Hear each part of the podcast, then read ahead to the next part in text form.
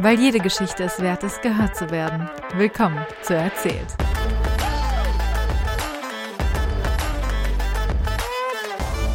Wow! Ausnahme. Okay, soll ich jetzt einfach anfangen? Guck mal, ich halte meinen Stift wie ein Mikrofon. Oh mein Gott, obwohl ich ein Mikrofon habe. Hi und herzlich willkommen zu meiner ersten Aufnahme des Erzählt-Podcasts. Aber ich weiß nicht, ob es die erste Folge ist. Das werden wir dann herausfinden. Das wisst ihr. Ihr wisst viel mehr als ich. Es ist so schön, dass ihr so viel gebildeter seid als ich. Ich habe jemanden ganz tollen bei mir als Gast. Und zwar eine Person, die ich schon seit, ich glaube, wir haben uns 2020 kennengelernt, im Corona-Jahr. Ja, genau. Weil es das Corona-Jahr war. Weil es das Corona-Jahr war. Ja. Die Corona-Jahr war. Ähm, und zwar die liebe Zippi, Jasmin Zipperling. Und willst du ein bisschen was über dich erzählen, ein bisschen sagen, wer du bist und was Kann du so ich machst? gerne machen. Kann ich gerne machen. Also, wie Leonie schon gespoilert hat, mein Name ist Jasmin Zipperling. Äh, Also, man kann mich Jasmin oder Zippi nennen. Ne? Ähm, und ich bin Autorin, Buchbloggerin und Korrekturhörerin für Hörbücher. Ähm, und Leonie und ich haben uns kennengelernt, wie, wie wir gerade schon gesagt haben, im ersten Corona-Jahr 2020, weil da war ja das ganz große Thema, dass die Schulen dicht waren und die Eltern ja die ganze Zeit mit den Kindern zu Hause und einfach aufs Burnout zugesteuert sind. Und ich habe damals noch aktiv YouTube gemacht und habe mir überlegt, hm, was kann ich denn machen, um den Eltern für ein paar Minuten mal kurz eine Pause zu verschaffen. Und ich habe gedacht, okay, ich schnapp mir ein paar Leute und dann liest jeder einen Streich aus Max und Moritz vor. Und ich habe dann unsere gemeinsame Freundin Alicia gefragt, ob sie auch einen Streich äh, vorlesen möchte. Alicia hatte keinen Bock, hat aber gesagt, hey, frag doch mal Leonie, die hat auch ein Mikro. Die, die hat die Chance, die kann das irgendwie, die Ja, die kann technischen, das, die hat technische. Stimme und, und so und die hat ein Mikro und alles. Ne? Und Alicia hat mir das richtig schmackhaft gemacht, dass ich mich an Leonie wende. Dann habe ich gedacht, ja, klar, warum nicht? Alicia hat keinen Bock, das respektiere ich. Ne? So, ähm, aber wenn Leonie Bock hat, warum nicht? Ne? So, und dann, äh, es, es sollte ja eigentlich nur dieser eine Streich sein, dass Leonie mir die, ein Video liefert, in dem sie einfach nur diesen einen Streich vorliest. Das hätte es gewesen sein sollen. Es hätte sein können, dass wir uns danach nie wiedersehen, nie wieder sprechen, sonst was. Aber wir haben uns dann weiter ausgetauscht und ähm, Leonie ist ja sehr daran interessiert, an allem, was mit Schauspielerei und mit Sprechen und allem zu tun hat und Synchronisation und so. Und ich hat, war da auch schon lange neugierig drauf. Jetzt nicht so leidenschaftlich wie Leonie, aber neugierig auf jeden Fall. Und es gab dann bei der Sprecherakademie einen Sprecherkurs, den man auch online machen konnte. Und da Leonie und ich ja in zwei unterschiedlichen Bundesländern leben, war das auch für uns eine Möglichkeit, dass wir beide zusammen denselben Kurs besuchen konnten. Und dann haben wir uns da angemeldet und haben dann bei Sascha Chorn haben wir dann Sprechunterricht genommen. Zuerst haben wir den Kurs gemeinsam äh, absolviert und dann haben wir beide noch äh, jeweils alleine Einzelcoaching bei Sascha ge äh, gemacht. Liebe Grüße an Sascha an dieser Stelle, an falls Sascha. du das hörst. Falls du das hörst, falls ihr Sprechunterricht haben möchtet, Sascha Chorn. Wir empfehlen ihn of 10. wärmstens. Genau. Ja, das ist mal eine Zusammenfassung. Was, du hast da gegebenenfalls, ich will ja jetzt keine Werbung machen oder sowas, aber ich will Werbung machen. Ähm, du hast da so Bücher oder so äh, vielleicht geschrieben. Ähm, Möglicherweise, Die haben ja. auch, die haben auch einen Namen. Willst du die mal droppen oder so? Okay, also ja, ich habe zwei Kinderbücher veröffentlicht. Es sind Vorlesebücher für Kinder ab fünf Jahren. Also zum Erstlesen, zum Lesen lernen finde ich sie noch zu schwer, aber zum Vorlesen super. Und zwar heißt das erste Buch Himmeldonner Glöckchen und das zweite heißt Zickiger Zuckerguss. Und es geht um die kleine Häsin Hopsi, die aus Versehen mit dem frechen Wichtel Michi in der Weihnachtswerkstatt landet und dort feststellt, dass sie lieber eine Oster, nee, umgekehrt, eine Weihnachts- als eine Osterhäsin werden möchte. Also sie soll eine Osterhäsin werden und sie möchte, merkt dann aber in der Weihnachtswerkstatt, dass sie da viel besser hinpasst und dass sie lieber eine Weihnachtshäsin werden möchte. So, und ähm, meine Agentin wollte diese Bücher nicht, weil ich da den Pitch vergeigt habe. Ich, ja, ich habe es ich hab's einfach vergeigt, muss man wirklich mal sagen, ja. Ähm, so, und weil sie hat gesagt, nee, Jasmin, Ostern und Weihnachten in einem Buch, nee, das mischt man nicht, das macht man nicht. Die Buchhändlerin muss wissen, lege ich das jetzt im Frühling auf einen Tisch, auf dem Eierschalen und kleine Küken liegen oder halt im Winter auf eine blaue Tischdecke mit weißen Schneeflocken. So, ne? Und äh, dann habe ich die Bücher im Self-Publishing veröffentlicht. Ne? Also jetzt eigentlich nicht als Notlösung. Ich wusste schon immer, dass ich auch was im Self-Publishing machen will. Aber mein ursprünglicher Plan war zuerst Verlag und dann irgendwann Self-Publishing. Dann war es halt jetzt umgekehrt, aber es hat wunderbar für mich funktioniert. Und meine Agentin hat mir dann auch gratuliert, als ich den Lovely Books Leserpreis gewonnen habe. Ich weiß noch, als du mir von deinen Büchern erzählt hast und ich war nur so, oh mein Gott, diese Idee ist so unglaublich süß. Ich sterbe. Weil die ist so süß. Ich liebe das Konzept. Und äh, du schreibst ja auch gerade, soweit ich weiß, an was anderem oder hast an was anderem auch geschrieben und so. Also ja. Also ich habe äh, letztes Jahr im Sommer meiner Agentin äh, das nächste Manuskript geliefert. Da ist sie gerade dran, das noch unterzubringen. Ich schreibe aber gerade am nächsten und das, was ich gerade schreibe, ist das allererste Mal kein Weihnachtsbuch. Es soll angeblich ja auch noch andere Jahreszeiten geben als den Winter. Also so zum Beispiel Karneval, die fünfte Jahreszeit, wie man sie so fröhlich nennt. Weil ähm, ihr müsst wissen, so, die liebe Zippi, erstens sitzt hier gerade in einem Kiss-Kostüm und ja. äh, ich liebe es. Es ist wundervoll. Es unterhält mich zutiefst, sie einfach nur anzuschauen.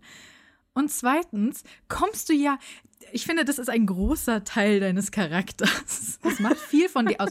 Und ich glaube, das ist bei vielen Leuten aus dieser Stadt so. Das ist auch bei meiner Schwägerin so. Sie kommt auch aus der gleichen Stadt. Das heißt, meine Nichte ist halb dieser Stadtmensch. Sie ist halb Kölnerin, meine Nichte. Das heißt, ich bin doch fast Kölnerin, oder? Denn hm. du bist Kölnerin. Ich bin, ja, also wenn Fast. du die, die, Frau beim Einwohneramt, äh, beim Einwohneramt der Stadt Köln fragst, ich habe sie nämlich ganz stolz gefragt, bin ich jetzt Kölnerin? Und sie so,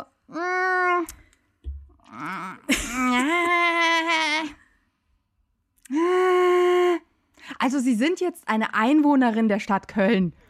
Ne? Und auch Gut, meine du bist Mama aus der Nähe sagt, von Köln geboren, ne? Ja, also ich komme äh, aus Euskirchen. In Euskirchen bin ich groß geworden, ne? Und ähm, durch meine Ausbildung, äh, die ich in Köln absolviert habe, hat es mich dann auch nach Köln gezogen. Und ich fühle mich mit dieser Stadt sehr verbunden. Und wenn ich den Dom sehe, weiß ich, ich bin zu Hause. Ne? Also nicht aus katholischen Gründen, sondern weil es einfach der Dom ist. So, weil Dom und Köln, das ist einfach so. Ne? Und ähm, ja, also hier gibt es Karneval. Zu, zu, Karneval bin ich zwiegespalten. Ich liebe es, mich zu verkleiden. Wie Leonie gerade schon gesagt hat, ich sitze hier in einem Kiss-Kostüm. also, ihr kennt vielleicht die Band Kiss, ja, also die Rockband. Und ich habe mir das Gesicht weiß angemalt, die Lippen rot geschminkt und äh, mein rechtes Auge ziert ein schwarzer Stern. Ja, und dann habe ich mir noch so eine schwarze Rockstar-Wuschel-Strubbel-Perücke aufgesetzt. So, Leonie hat nicht schlecht gescha geschaut, als wir hier den Chat geöffnet haben, sie in die Webcam geguckt hat und was? mein Postbote hat sich auch herrlich amüsiert, als ich ihm heute die Tür aufgemacht habe. Ne, also ich habe nichts gegen Verkleiden. Verkleiden finde ich super.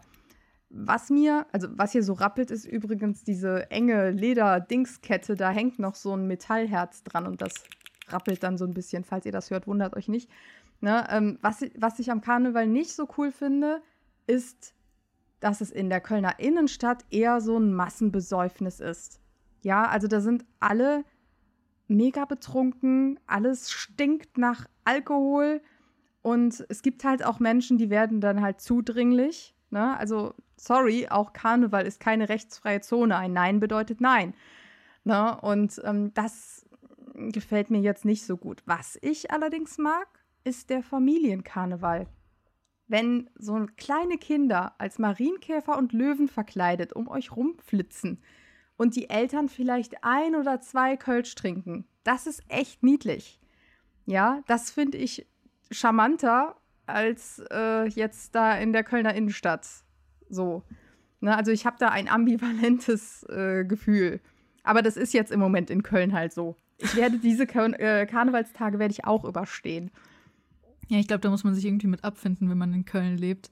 Ja, äh, also ich werde jetzt am Wochenende zu meinen Eltern fliehen. Das, in Euskirchen ist man auch sehr Köln orientiert und dann sagt man auch Alaf zu, äh, zu Karneval und alles. Aber es ist einfach nicht so hardcore wie hier in Köln. Es ist nicht so exzessiv. Und das ist dann schon okay für mich. Ich glaube, es ist ja auch so, dass ja viele irgendwie nach Köln, also aus anderen Städten und so, also wirklich ja, Tourismus, absolut. Karnevalstourismus. Absolut. So, also Na? ich glaube, das macht es natürlich noch mal extremer. Sie äh, hat so ein bisschen äh, Oktoberfest-Level in Wien ja. München dann halt. Nur ich finde, dass Oktoberfest irgendwie weniger Redemption-Arc hat, weißt du? Weil Oktoberfest hat so nicht diesen Kinderaspekt, diesen süßen ja, Kinderaspekt. Und diesen süßen, um, diesen schönen Umzug oder so, wo man so denkt, ach, das ist nett, ach, das ist irgendwie schön. Da sieht man ein paar Leute, die vielleicht auch lustig sind, manche Leute in vielleicht fragwürdigen Kostümen, aber das ist mhm, alles schön. Das, ja. ähm, aber in, beim Oktoberfest habe ich das Gefühl, das ist eigentlich fast nur Saufgelage. Ist jetzt so meine persönliche Meinung. Ich bin und Dirndl. Und Dirndl und sehr viel Übergriff. Ja. Sehr viel, sehr viel, ach, die Person war betrunken, ach, ach, ach, das ist schon okay, irgendwie sehr viel. Das ist halt Oktoberfest. Rechtfertigung davon, irgendwie ja. von Sachen, die man nicht rechtfertigen sollte und die auch nicht rechtfertigbar sind, mit egal wie viel Alkohol im Blut und mit egal wie viel, das ist Oktoberfest. Ja, aber ich, ich meine, beim Karneval gibt es halt, abgesehen von sexueller Belästigung und von zu viel Alkohol, gibt es natürlich auch fragwürdige Kostüme, wie du gerade schon gesagt hast, weil einfach zu wenige Leute sich darüber Gedanken machen, was problematisch an einem Kostüm sein kann.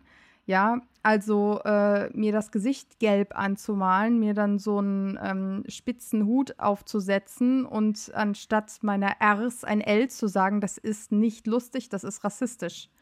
Ne? Also das sollte auch die Kölsche Karnevalsband Die Höhner kapieren. Die haben auch äh, äh, ein Lied hier im, immer freundlich lächeln. Das singen die so und dazu haben die sich damals so verkleidet. Ne? Das war halt einfach rassistisch.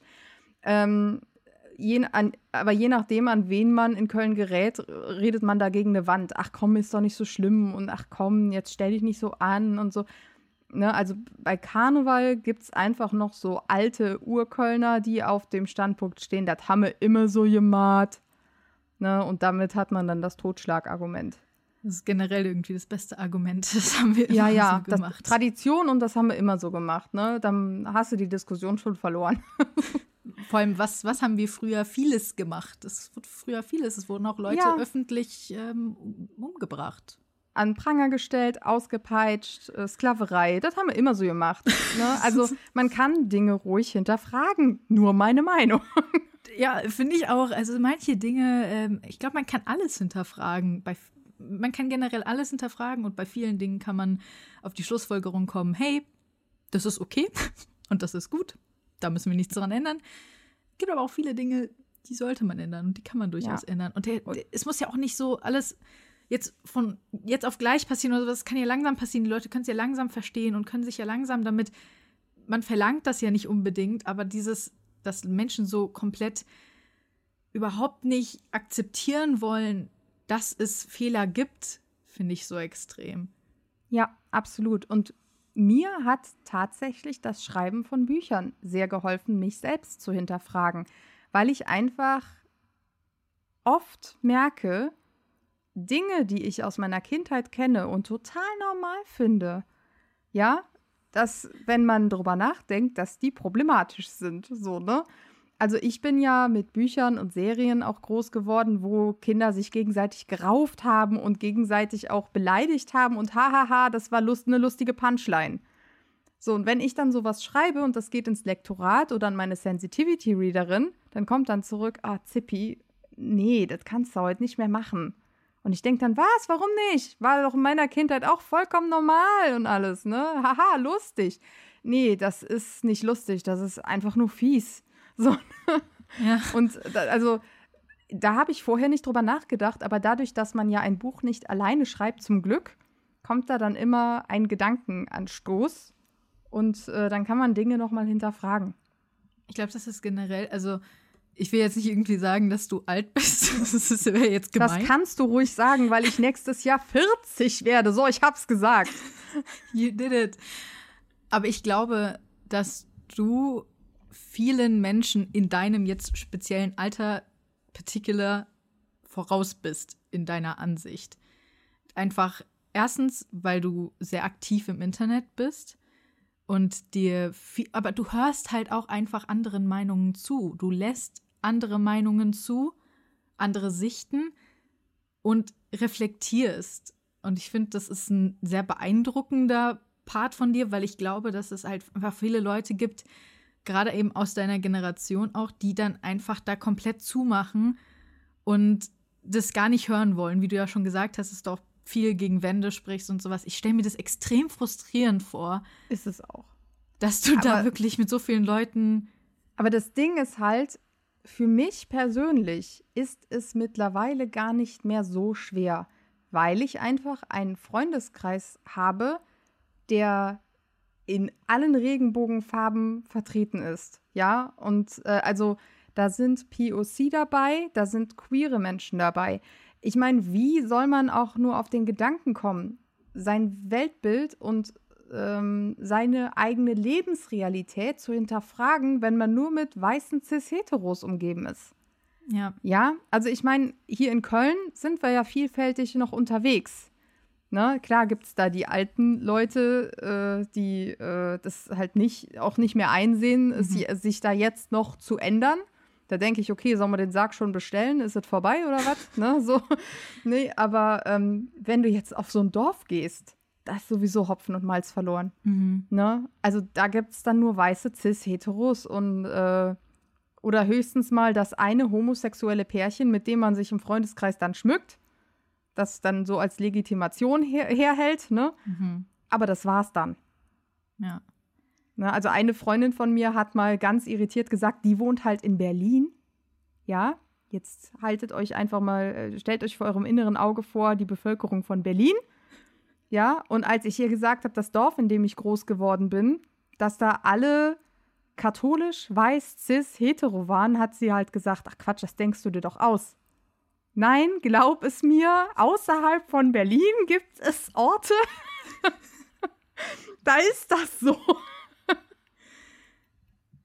Wie ist es generell gewesen? Also, ich meine, du musst jetzt nicht irgendwie groß auf Familie oder sowas eingehen, mhm. aber wie war es generell für dich, in diesem Dorf aufgewachsen zu sein und dann halt auch nach Köln zu kommen, was ja eine viel vielfältigere, wie wir ja schon gesagt haben, auch Stadt ist, in der, die ja gerade bekannt für ihre LGBTQ-Szene ist? Ja, also ähm, das würde dich jetzt vielleicht wundern. Solange ich in diesem Dorf gelebt habe, war für mich alles fein. Mhm. Ich habe mich für einen guten Menschen gehalten. Ich will nicht sagen, dass ich damals keiner war. Ja. Aber in einem begrenzteren Spektrum, als ich es jetzt bin, war ich ein guter Mensch. Weil little did I know. So, mhm. ne? Und ähm, ich war da wirklich dieses brave kleine Mädchen, ja, das immer getan hat, was man äh, ihr sagt. So, ne? Ähm, und äh, ich war vollkommen zufrieden damit. Im, also es hat mir sogar Angst gemacht bei dem Gedanken, dass da draußen eine noch größere Welt wartet. Mhm. Hättest du mich zu Schulzeiten gefragt, ich wäre freiwillig nicht aus Euskirchen rausgegangen. Ja, so, das war die Welt, die ich kannte. Da habe ich mich sicher gefühlt. Ja. Und äh, für mich war das ganz schlimm, als die Schulzeit vorbei war. Schon allein der Gedanke, erstmal, ich, ich wusste nicht, was ich beruflich machen soll. Ja, und äh, der Gedanke, nicht mittags nach Hause zu kommen und den Rest des Tages dann Freizeit zu haben, wo ich dann alles machen konnte, was ich wollte, ähm, sondern den ganzen Tag mit einem bestimmten Beruf beschäftigt zu sein, das war für, das war für mich erschreckend fast. Ne? Und meine Eltern waren aber auch nicht bereit, ähm, so lange zu warten, bis ich mit meinem Selbstfindungstrip fertig war ähm, die haben, also ich komme halt aus einer Handwerkerfamilie, ne? Und meine Eltern, ich meine, ihre Methode war vielleicht jetzt nicht so astrein, aber ich kann heute, aus meiner heutigen Perspektive nachvollziehen, dass sie auch irgendwie das Sicherheitsbedürfnis hatten, dass ich wenigstens eine abgeschlossene Ausbildung in der Tasche hatte, dass ich irgendwie safe bin. Mhm. Ja, dass sie sich nicht, also ich will nicht sagen, ach komm, es sind Eltern, sie werden sich immer Sorgen um mich machen, ja, aber Ja. dass sie sich weniger Sorgen um mich machen müssen. Ja, also man muss ja, man kann ja das Sorgenlevel low halten. so, ne? So, und deswegen haben meine Eltern mich im Grunde gezwungen, mich für eine Ausbildung als Bürokauffrau zu bewerben. Und bei meinem ersten Bewerbung, also ich war, also ihr müsst euch das wirklich vorstellen, ich war mega unselbstständig. Ich konnte nicht alleine Zug fahren, als ich mein Abi hatte. Ja, wenn ich heute zurückdenke, rolle ich mit den Augen und denke, wie kann sowas sein, dass eine volljährige Frau nicht weiß, wie man Zug fährt? Das geht doch nicht. Ich weiß, dass ich es selber war, aber würde mir heute noch mal so eine Frau begeben, dann würde ich sagen, Schätzchen, sorry, aber das, nee, das geht nicht, ne? So. Und äh, meine Mutter, also mein erstes äh, äh, Vorstellungsgespräch hatte ich in dem Krankenhaus in Bonn, in dem ich geboren wurde.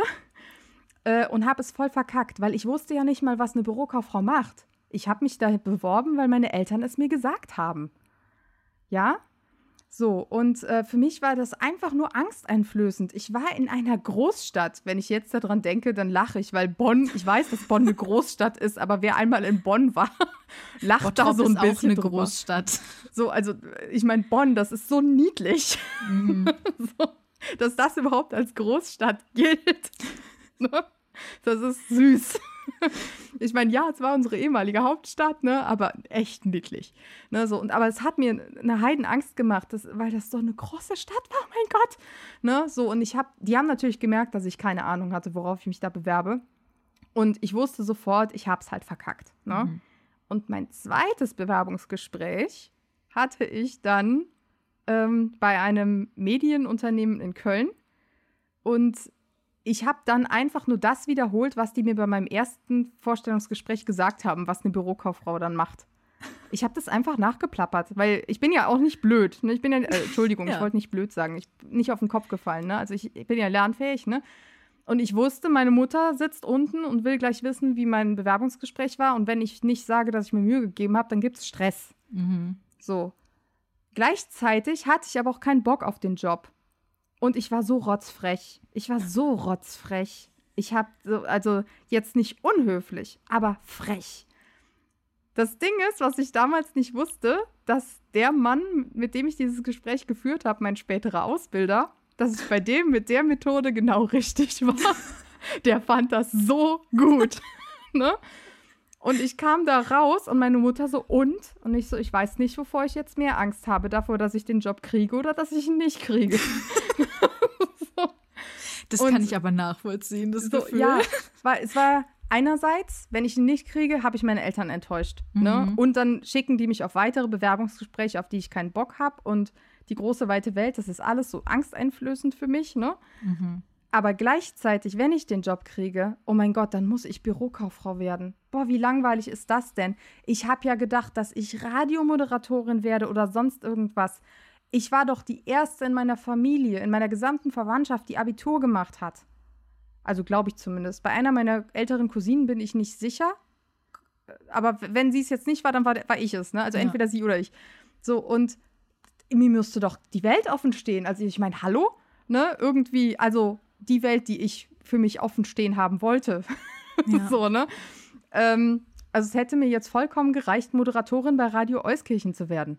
Das wäre für mich, dann wäre ich halt eine Es kleine Kleinstadtprominenz gewesen. Radio Euskirchen. Das gibt es. Ja, es gibt Radio Köln, es gibt äh, Radio, äh, was weiß ich, äh, Bonn-Rhein-Sieg, ne? es gibt auch Radio Euskirchen. Ich glaube, das ist tatsächlich der kleinste Radiosender von denen von Radio NRW. Hm. Ne? So, und äh, da habe ich auch mein Schülerpraktikum gemacht. Und das war für Ah. mich vollkommen fein. Ne? Das war für mich die große weite Welt, die für mich gereicht hätte. Radio Euskirchen. So, und ähm, dann habe ich diesen Job gekriegt, weil die hatten halt gemerkt, dass sie für dasselbe Jahr noch ähm, Potenzial für drei weitere Azubis hatten. Das heißt, ich habe noch am selben Tag erfahren, dass ich den, die Ausbildungsstelle habe und ich habe schon zwei Wochen später angefangen. Ich meine, jetzt rückblickend muss man sich einfach mal vorstellen, wie viel Glück ich hatte. Ich hatte mich um keine Ausbildungsstelle gekümmert, ja, habe aber trotzdem in dem Jahr, in dem ich Abi gemacht habe, eine Ausbildung angefangen. Ja, also ich hatte eigentlich mehr Glück als Verstand. Das ist wirklich krass. Ja, und oh Gott, und ich habe mich am Anfang so angestellt. Ich kam jeden Abend nach Hause und habe geheult, weil das einfach nicht das war, was ich wollte. Ich hab, wollte doch mehr vom Leben. Und irgendwann hat Papa ein Machtwort gesprochen, hat gesagt so, morgen Abend kommst du nach Hause und du weinst nicht, sonst ist ja aber was los. Ne? Und ich habe mich dann echt zusammengerissen und habe dann auch meinen Kolleginnen und Kollegen eine Chance gegeben und gemerkt, hey, die sind echt nett. So, ne? Also, ich habe für mich gelernt, und wenn ich den beschissensten Job der Welt machen würde, wenn das Umfeld stimmt, ist mir das echt egal.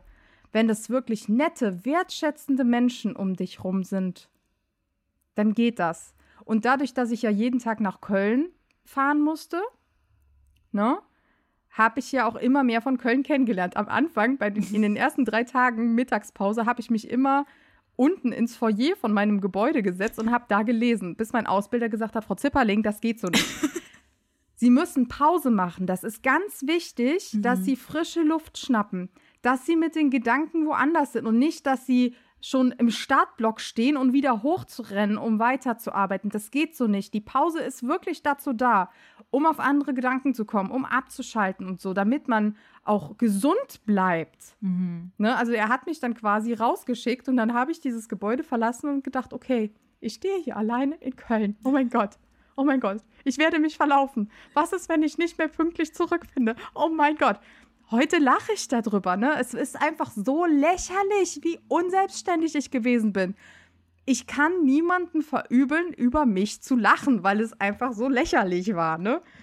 Aber dadurch, dass die richtigen Menschen mir den richtigen Schubs immer gegeben haben, ist mir gar nichts anderes übrig geblieben. Ich habe Köln immer mehr kennengelernt und irgendwie nach meinem ersten Ausbildungsjahr abends hat Papa mich dann mal ins Wohnzimmer gerufen und hat dann gesagt, äh, Tochter, hör mal, wo ist in Euskirchen eigentlich die und die Straße? Ich so, hä, weiß ich doch nicht. Und wo ist in Köln die Fenloher Straße? Ich so, ja, in Ehrenfeld, wieso? Ne, und dann haben meine Eltern so angefangen zu lachen, weil Papa dann, da hat sich rausgestellt, dass Papa just vorher zu meiner Mutter gesagt hat, ich wette, die kennt sich mittlerweile in Köln besser aus als in Euskirchen. Und das war so, ohne dass ich es gemerkt habe ne, habe ich halt mich immer weiter in Köln getraut, mich weiter zu bewegen, meinen Radius zu erweitern. Mhm. Eine meiner Kolleginnen hat mir U-Bahn-Fahren beigebracht. Grüße gehen raus an Sabine. Oh. Ich, wie gesagt, ich, also jeder, der jetzt sich an den Kopf fasst und denkt, wie kann das denn sein? Ich verstehe, wie ihr das denken könnt. Ich denke das ja selber. Ne, ich springe jetzt heute in jede U-Bahn und äh, das einzige Mal, dass U-Bahn-Fahren nicht klappt, ist, wenn ich ähm, ein Buch lese und meine Haltestelle verpasse. ne? So. Weil das Buch so spannend war. Aber das liegt dann am Buch und ja. daran, dass ich nicht aufgepasst habe. Ne? So. Das liegt jetzt nicht daran, dass ich nicht weiß, wohin ich fahren soll oder so. Und ja, also um deine Frage zu beantworten, ich hätte früher, hätte ich mich komplett wohlgefühlt. Ich wäre die klein, das kleine weiße cis-hetero-Mädchen gewesen, ähm, das im Dorf geblieben wäre. Ich hätte bestimmt geheiratet und Kinder bekommen. Und was weiß ich was. Was jetzt definitiv nicht mehr meine Lebensrealität sein wird. Und ich bin sehr froh darüber, dass das nicht mehr meine Lebensrealität werden äh, wird. Ich habe keine Ahnung, ob ich damit glücklich geworden wäre. Vielleicht ja, mhm. weil das meinem Horizont entsprochen hat. Ja, aber heute wäre ich es nicht mehr. Obwohl ich, ich Kinder sehr mag. Aber ja. ich weiß einfach auch, was das für eine enorme Verantwortung ist und Herausforderung. Und ganz ehrlich, was soll ich den Kindern sagen? So, herzlichen Glückwunsch. Ähm, jetzt seid ihr auf der Welt. Ich habe euch das Leben geschenkt. Die Welt geht zugrunde. Habt viel Spaß, solange sie noch da ist. So. Also, um es jetzt pessimistisch zu sagen. Ne? ja, aber ich verstehe, so, ich verstehe, ja, was du also damit meinst. Ich, ich, möchte damit nicht sagen, dass keiner mehr Kinder kriegen soll. Äh, ich freue mich für jede meiner Freundinnen, die mir freudestrahlend erzählt, ich kriege ein Kind und so, ne? Und ich, die, die kriegt auch von mir Windeln und alles, was sie braucht, weil es ist ihre Lebensentscheidung. Wenn sie das braucht, um für sich glücklich zu werden, wunderbar. Wer bin ich, das zu verurteilen? Ich weiß aber, dass es nicht meine, mein Weg ist. Ja. So, und ich habe einfach in diesen Jahren eine Entwicklung gemacht. Ich wurde nach meiner Ausbildung auch übernommen und so weiter und bin immer noch in diesem Unternehmen und bin jetzt seit 18 Jahren da. 18 Jahre, das ist so krass, wenn man sich mal das Es mal gibt vorstellt. Leute, die sind so alt und die können schon Ja, was machen. du musst Also dir mal vorstellen, du musst- richtig. Du musst dir mal vorstellen, ja, dass äh, jetzt vielleicht gerade eine Person eingestellt wird, die an meinem ersten Arbeitstag zur Welt gekommen ist. Oh mein Gott. Das ist eklig. Oh mein Gott. Das ist so krass. Das ist richtig krass. Ne? So. Uff, die ist dann krass. meine Kollegin, weißt Ja, du? ja, ja, Ne? ja. Und du bist dann so auf einem Level mit der Ja. und die. in- Oh, ui. So, und ich habe jetzt einfach, ähm, weil ich halt nie aufgehört habe, ein kreativer Mensch zu sein, Mhm. habe ich einfach für mich beschlossen, dass die große weite Welt ja immer noch für mich offen steht. Ja, ich habe einen einigermaßen sicheren Job, der ernährt mich Mhm. und in meiner Freizeit kann ich schreiben, kann ich Bücher in die Kamera halten und alles. Also alles in allem, dieses Gesamtpaket ist das, was mich erfüllt. Ja, wenn ich glaube, wenn ich nur Bücher sch- schreiben würde, dann wäre da diese große Existenzangst. Ich muss genug Bücher schreiben, damit ich davon leben kann. Mhm. Ja, ähm, weil ich möchte einfach nicht ähm, eine Partnerschaft suchen und von einem Menschen abhängig sein, dass er mich ernährt. Ja, ich möchte das selber schaffen. Das heißt, ich brauche einen Brotjob. So.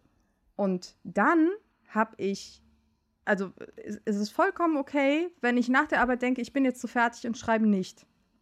Ja, ich muss es nicht. Aber wenn ich Bock habe zu schreiben, dann tue ich es und ich schreibe das, was ich will. Du schreibst Ja. für dich. Und ich weiß, auch das ist unter Autorinnen und Autoren nicht der Weg. Viele machen erst ein Exposé, bieten es dann im Verlag an und wenn der Verlag zuschlägt, erst dann schreiben sie das Buch. Auch das ist nicht mein Weg. Wenn ich eine Geschichte geil finde, dann schreibe ich sie. Und entweder will das fertige Manuskript ein Verlag haben oder ich bringe es im Self-Publishing raus. Ja, ich, also natürlich werde ich dadurch sicher nie eine Bestseller-Autorin. Ich werde kein, keine Sebastiane Fitzek. Ja, weil Sebastian Fitzek schreibt garantiert zuerst das Exposé. Der Verlag sagt natürlich, du bist Sebastian Fitzek, wir nehmen alles, was du hast. Mhm. Ne, so, und dann schreibt er das. Ne? Ähm, aber ich muss ja keine Bestseller-Autorin werden. Ich habe ja jetzt auch mit den beiden Büchern Himmeldonner Glöckchen und Zickiger Zuckerguss habe ich ja im Grunde schon das erreicht, was ich wollte. Ich habe Kinder zum Lachen gebracht. Kinder wiederholen Sätze, die ich geschrieben habe. Ne, also die Kinder, die von meinen Büchern wissen und die Ja. es sich haben vorlesen lassen. Ne? So, und die finden das total toll, wie mein frecher Wichtel flucht. So, Himmeldonnerglöckchen und zickiger Zuckerguss und was zum dreimal gerührten Keksteig meinst du damit? So, das finden die toll. Also habe ich schon erreicht, was ich wollte. Punkt. Leonie, möchtest du auch mal was sagen? Ich habe jetzt so hör lange geredet. Alles gut, ich höre dir unglaublich gern zu. Ich habe mir auf jeden Fall schon mal, ich habe mir so ein paar Fragen aufgeschrieben, ähm, die noch so ein bisschen mehr so wieder zurückgehen, aber dann geht es noch wieder, wieder in die Zukunft, die so ein bisschen auf äh, I Can Buy Myself Flowers äh, ein bisschen mehr oh, eingeht. ähm, von Miley Cyrus. Miley Cyrus liebe ich, seit ich zwölf Jahre alt bin und ich liebe sie. Ich werde sie immer lieben. Anyways. You get the best of both worlds. Chill it out, take it slow. Then, Then you rock up the show. Okay. Äh, ein bisschen eine Jam-Session hier. Ich will so ein bisschen wissen, weil du sagst ja, dass bei euch im Dorf ihr sehr katholisch wart. Also alle katholisch. Ja, nee. Also, ähm, ja, also der Mehrteil des Dorfes ist Mhm. äh, katholisch, ne? Aber äh, tatsächlich ist es so, ähm, mein Opa ist im Zweiten Weltkrieg geflohen, weil, also soweit ich weiß, er Mhm. wollte nicht kämpfen. Und Mhm. er war erst 17. Und, ähm, also vielleicht erzähle ich die Anekdote gerade. Er ist mit seiner Mutter geflohen. Er hat in der Nähe von Danzig gewohnt. Mhm. Und die beiden wollten nach Bremen. Und irgendwie haben die sich unterwegs verloren und Opa ist von den Franzosen gefangen worden. Ich kann denen keinen Vorwurf machen. Die haben gesehen, er ist Deutscher, ne? Klar, Mhm. wenn man ja weiß, wie die Franzosen damals ähm, zu Deutschen eingestellt waren, ne? Aus Ja. Gründen natürlich. Äh, ich kann ihnen da keinen Vorwurf draus machen. Ne? Opa war dann in Gefangenschaft und ist dann nach dem Krieg wieder freigekommen und ist dann aber nach Bremen gegangen. Ne? Er wusste nicht, lebt meine Mutter noch und wenn nicht, äh, wenn, wenn ja, wo ist sie denn und was ist mit ihr passiert und keine Ahnung. Aber äh, er hat da, was soll er sonst machen? Also ist er nach Bremen gegangen und hat da wohl erstmal als Pferdeknecht gearbeitet. Und dann war da irgendein Stadtfest. Und er hat mit einem Mann getrunken ne, und die haben angestoßen und irgendwann meinte dieser Mann zu ihm, sag mal, wie heißt du eigentlich? Ich heiße Georg Zipperling. Und dann fing der Mann an zu lachen und hat gesagt, Zipperling, das ist ja lustig, die Frau da hinten heißt genauso. Und dann hat Opa sich umgedreht und da war seine Mama. So, Oh mein Gott. ich liebe diese Geschichte Oh wirklich mein sehr. Gott.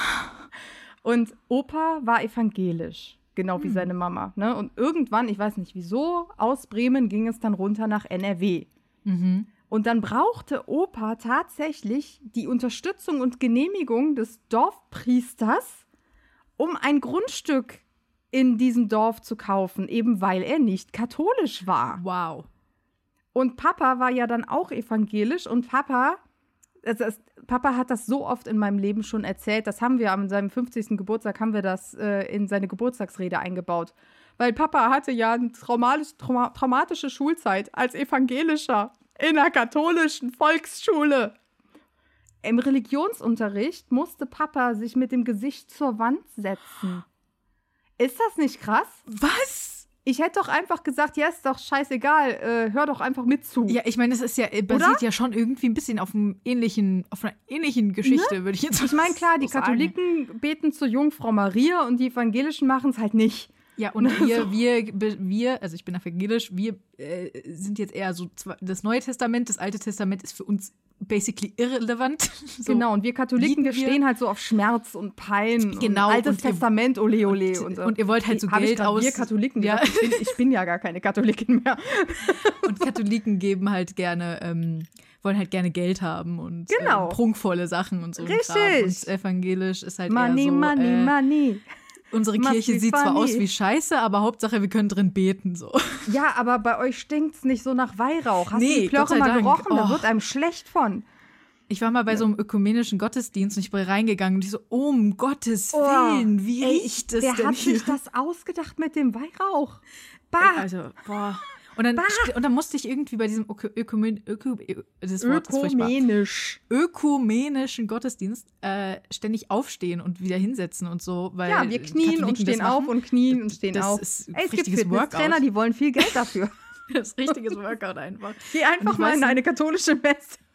Und wir waren, da waren, das war bei meiner, bei meiner, während meiner Konfirmationszeit. Mhm. Und da waren wir mit dem Sohn unserer Pfarrerin. Zwei Sachen, die ein Katholik niemals sagen würde. Sohn der Pfarrerin. Ja, So. nee, das geht nicht. äh, das ist, sind schon mal die Unterschiede. Der Sohn der Pfarrerin war bei uns mit dabei und wir haben den so angeguckt nach Hilfe, ob wir mit aufstehen müssen oder nicht, weil wir sind evangelisch. Müssen wir das Gleiche machen wie die anderen? Wir, das machen wir normalerweise nicht. Das, das gehört nicht zu uns. Und wir haben ihn so angeguckt und der so, nein, nein, bleibt sitzen. Und dann irgendwann, er so, komm, steht auf. so, Sorry, ich muss gerade so an, an äh, Wakanda denken. Ne? Also hier verbeugt sich vom König und T'Challa so, we don't do this here. So ungefähr. Ey, also es war, ähm, es war ein bisschen awkward, muss ich sagen. Ich vor allem, weil halt unsere Pfarrerin vorne stand mit dem äh, Pfarrer von der katholischen Kirche und wir natürlich nicht aussehen wollten wie die, äh, wie die komischen. Aber irgendwie, ich will, wollte jetzt auch nicht die ganze Zeit mit aufstehen. Das fühlt sich, fühlte sich irgendwie fremd an. Ja. Nee, also es sind fast alle katholisch in diesem Dorf, ne? Mhm. Bis auf ein paar Ausnahmen. Und Papa hat das immer durch, amüsant, durch amüsante Anekdoten zum Besten gegeben, wie das ist, wie man schon alleine dadurch, dass man die falsche Konfession hat, zum Außenseiter werden kann. Ja. Die Ausnahmen haben auch ge gemerkt, dass sie Ausnahmen waren Genau. quasi in dem Dorf. Das, das Ding ist, ähm, meine Schwester und ich sind dann halt einfach katholisch. Meine Eltern, denen ist Religion egal, ist ihnen schon immer mhm. egal gewesen. Ne? So, das wäre denen auch scheißegal gewesen, wenn wir mit 14 Religion abgewählt hätten. Ja. Papa hat mich sogar mal gefragt, warum ich das nicht mache. Und dann habe ich gesagt, bist du verrückt? Das ist eine Gratis-Eins. so, so. Gute Einstellung. Ja, das hat den Durchschnitt voll gehoben, Religion ja, zu haben. Fall, Mann. So. Und ich meine, das, das war ein Argument, das konnte er annehmen. Mhm. Und ähm, das war denen egal. Und meine Schwester und ich sind dann halt einfach katholisch geworden, weil Mama viel zu Hause mhm. war. Mama hat zwar auch immer gearbeitet, ne? So, aber äh, halt nicht in Vollzeit. So, mhm. und dann haben die, haben die beiden einfach gesagt, ach komm, mach die Mädchen auch katholisch, ist doch real, ne? Ja. Hauptsache es gibt bei der Taufe Kuchen. Ne? so. Weil das hat man auf dem Dorf halt gemacht. Also das wäre meinen Eltern, meine Eltern hätten niemals gedacht, oh mein Gott, da muss ganz schnell Weihwasser an die Kinder dran. Wenn denen nämlich was passiert, kommen die nicht in den Himmel. Sowas denken meine Eltern nicht. Mhm. Ne? Es gab aber Kuchen bei der Taufe. Ja, ja, also so. ich mein, meine. Der Kuchen ist wichtig. Meine Nichte wird jetzt auch bald getauft. Ich hoffe, er es Kuchen. gibt Kuchen. Also Kuchen ist wichtig. Sonst gehe ich nach Hause. Da bin so. ich. Aber dadurch habe, hat in meinem kindlichen Kopf hat sich die Regel festgesetzt, Männer sind evangelisch, Frauen sind katholisch. Ah. Und noch heute zucke ich so ein bisschen zusammen, wenn eine Frau zu mir sagt, dass sie evangelisch ist. Sorry, ich, jetzt habe ich dich aber geschockt. Ja, so total. Ne? Also dann denke ich so immer so, so ganz Millisekunde so, hä? Mhm. So, ne, weil das einfach sich in meinem frühen kindlichen Kopf so manifestiert hat. Es hat nie jemand zu mir gesagt, das ist so, aber mhm. das habe ich mir, das war für mich logisch, weil Papa war evangelisch, Mama, meine Schwester und ich, wir waren katholisch. Wir sind Frauen. Das ist die für mich die logische Schlussfolgerung.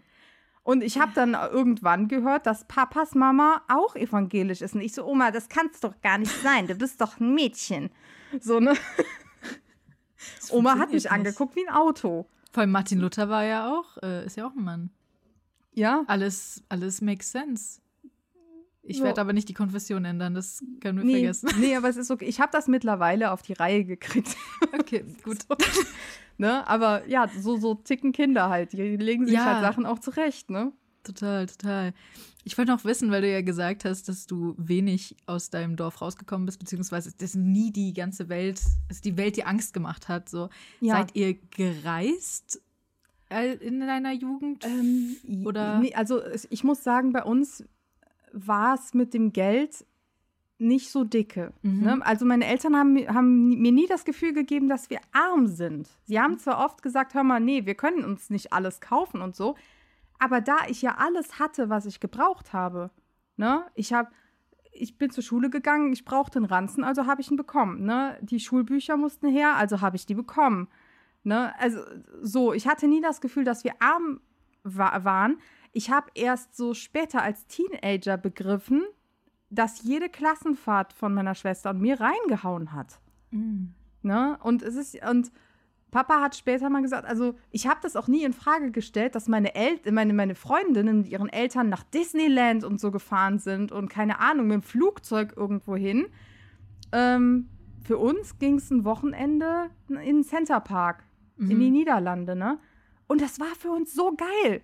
Also Papa hat irgendwie vor ein paar Jahren zu meinem damaligen Freund gesagt, ja, wir konnten uns halt nicht so mehr leisten als in Center Park. Und mein Freund meinte dann nur so, hör mal, äh, deine Töchter reden heute noch davon, wie geil es war, mit ihrem Papa über die Wildwasserbahn zu heizen. Ne? Es war das Highlight. Und auch heute denke ich noch so gerne daran zurück, auch wenn es nur ein Wochenende war. Und ich habe das als Kind nie in Frage gestellt, wieso es nicht nach Disneyland geht, sondern in den Centerpark. Weil Centerpark war geil. Ja. Ja. So, also ich meine, da, da gab es einen Discovery Dome da war, also da drin war, war, waren tropische Temperaturen und Dschungelpflanzen und alles. Und wenn du dich da in einen Café gesetzt hast und deine, die Leute vom Nachbartisch sind aufgestanden, dann hat sich so ein kleiner Kolibri auf das Eisglas gesetzt und hat das Eis aus dem Becher geschleckt. Und was glaubst du, was wir Kinder für Augen gemacht haben? Da war ein Kolibri. Ja. Wie süß. So, also ein Kolibri ist durch den Discovery Dome geflogen und hat sich dann da hingesetzt. Und zwei, drei Meter von mir entfernt war ein Kolibri. Ich meine, mhm. welche von meinen Freundinnen konnte das erzählen? Ja. Ne? Also, das habe ich nie in Frage gestellt, weil es war, wir hatten eine geile Zeit. Und gereist war, meine Eltern sind, boah, meine Eltern sind so oft nach Österreich mit uns gefahren. Also erstmal konnte ich diese lange Autofahrt nicht leiden. Mhm. Ne, das Stimmt, war das einfach nur lange auch von- langweilig. Also so neun oder zehn Stunden einfach auf der Rückbank, äh, natürlich mit Pausen, aber trotzdem. Das war einfach so. Und irgendwann, ich konnte Österreich nicht mehr sehen. Ne? Also immer äh, nach, nach scheiß Österreich. Ne?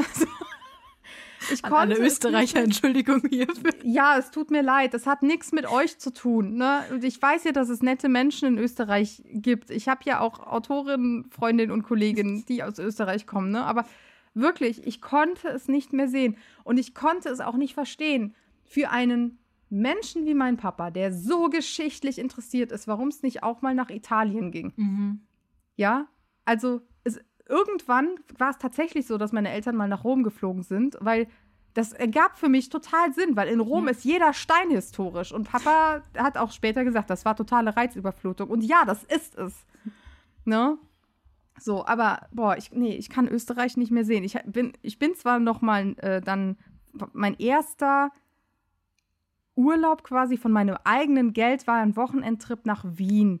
Ne, das war ja immerhin eine Großstadt und ich wollte mir ein paar Sachen angucken und alles, ne? Und, und das, das war cool. Also ich muss dazu auch sagen, ich hatte immer Schwierigkeiten, auch woanders zu schlafen, Mhm. weil auch das war für mich zu viel.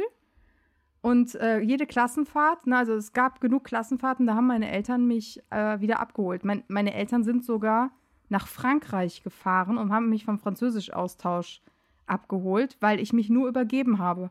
Und kaum haben meine Eltern mich in die Arme geschlossen, ging es mir wieder gut. Das war also wirklich so richtig psychosomatisch. Und das hat erst aufgehört, als ich mein eigenes Geld verdient habe.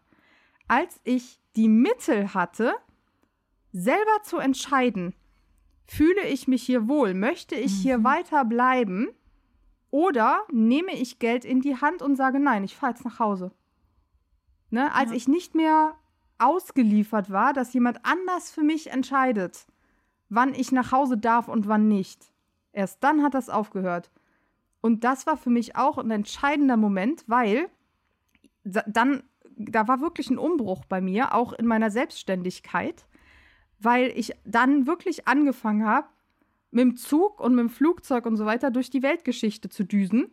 Ja, also auch ähm, 2016 habe ich so richtig krass angefangen, jede Buchveranstaltung mitzunehmen. Meine Eltern haben so gelacht, weil, wo bist du jetzt wieder? Ich bin im, im Zug nach Heidelberg. Wo bist du jetzt wieder? Ich bin im Zug nach Hamburg. Wo bist du jetzt wieder? Ich sitze im Flugzeug nach Berlin. Also mittlerweile mache ich keine Inlandsflüge mehr, ne? So, aber damals habe ich das halt noch gemacht, ne? Und die haben so gelacht, weil they didn't see that coming Ja. dass die kleine, unselbstständige Tochter, die an ihnen geklebt hat, die Angst vor der großen, weiten Welt hatte, jedes Wochenende woanders hingefahren ist. Ich denke, es ist eine schöne Entwicklung, weil dann auch wieder das Sorgenlevel gesunken ist. Ne? Okay, sie kommt klar. Ne? Aber äh, die haben sich herrlich amüsiert. Ich sehe da gerade irgendwie total mich. Ich bin, ich bin gerade total fasziniert, weil ich überlege, ob das bei mir ähnlich ist. Weil, also als Kind hatte ich auch immer das Problem, wenn ich bei Leuten übernachtet habe. Ich erinnere mich noch die erste Übernachtung bei meiner damaligen besten Freundin, als ich ein Kind war. Da habe ich auch dann, die, die hat ein paar Straßen weiter gewohnt. Also im gleichen Mhm. So, Genau. Ich komme ja aus einer Großstadt, das heißt. Aber ne, das macht man Dorf, ja auch, das macht man ja auch bei Kindern. Erstmal macht man Ja. kleine Schritte und guckt, wie äh, kommt das Und Kind ich klar. wollte, ich wollte aber unbedingt da übernachten. Ich wollte Mhm. das unbedingt.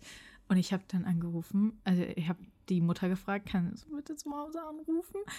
Und äh, ja, die hat dann meine Mutter angerufen und die kam und hat mich abgeholt, weil ich Mhm. nicht übernachten konnte, weil ich so geheult habe. Mhm. Und dann, ich bin schon immer ein impulsiver Mensch gewesen, sagen wir es so, weil einmal war es so, dass ich, ich lag, meine Mutter hat mir nachts, äh, abends vorgelesen, meine Mutter hat mir noch ziemlich lang vorgelesen, weil ich es immer geliebt habe, dass mir vorgelesen wurde. Meine Mutter liest mir vor und auf einmal kommt abends, so gegen 19 Uhr oder sowas, ein Anruf. Und sie geht zum Telefon, holt sich das Telefon, geht dran und dann war da eine Freundin, die Mutter von einer Freundin von mir dran und hat gefragt, hey, ähm, will Leonie morgen mit uns nach Italien fahren? Wir haben da ein Haus. Weil die haben, die hatten ein Haus in Italien. Ich glaube, ich war neun oder so, ich weiß es nicht. Das war nicht 19 Uhr, das war wahrscheinlich 21 Uhr. Aber ich war jedenfalls neun, glaube ich, oder so. Und ich war noch in der Grundschule.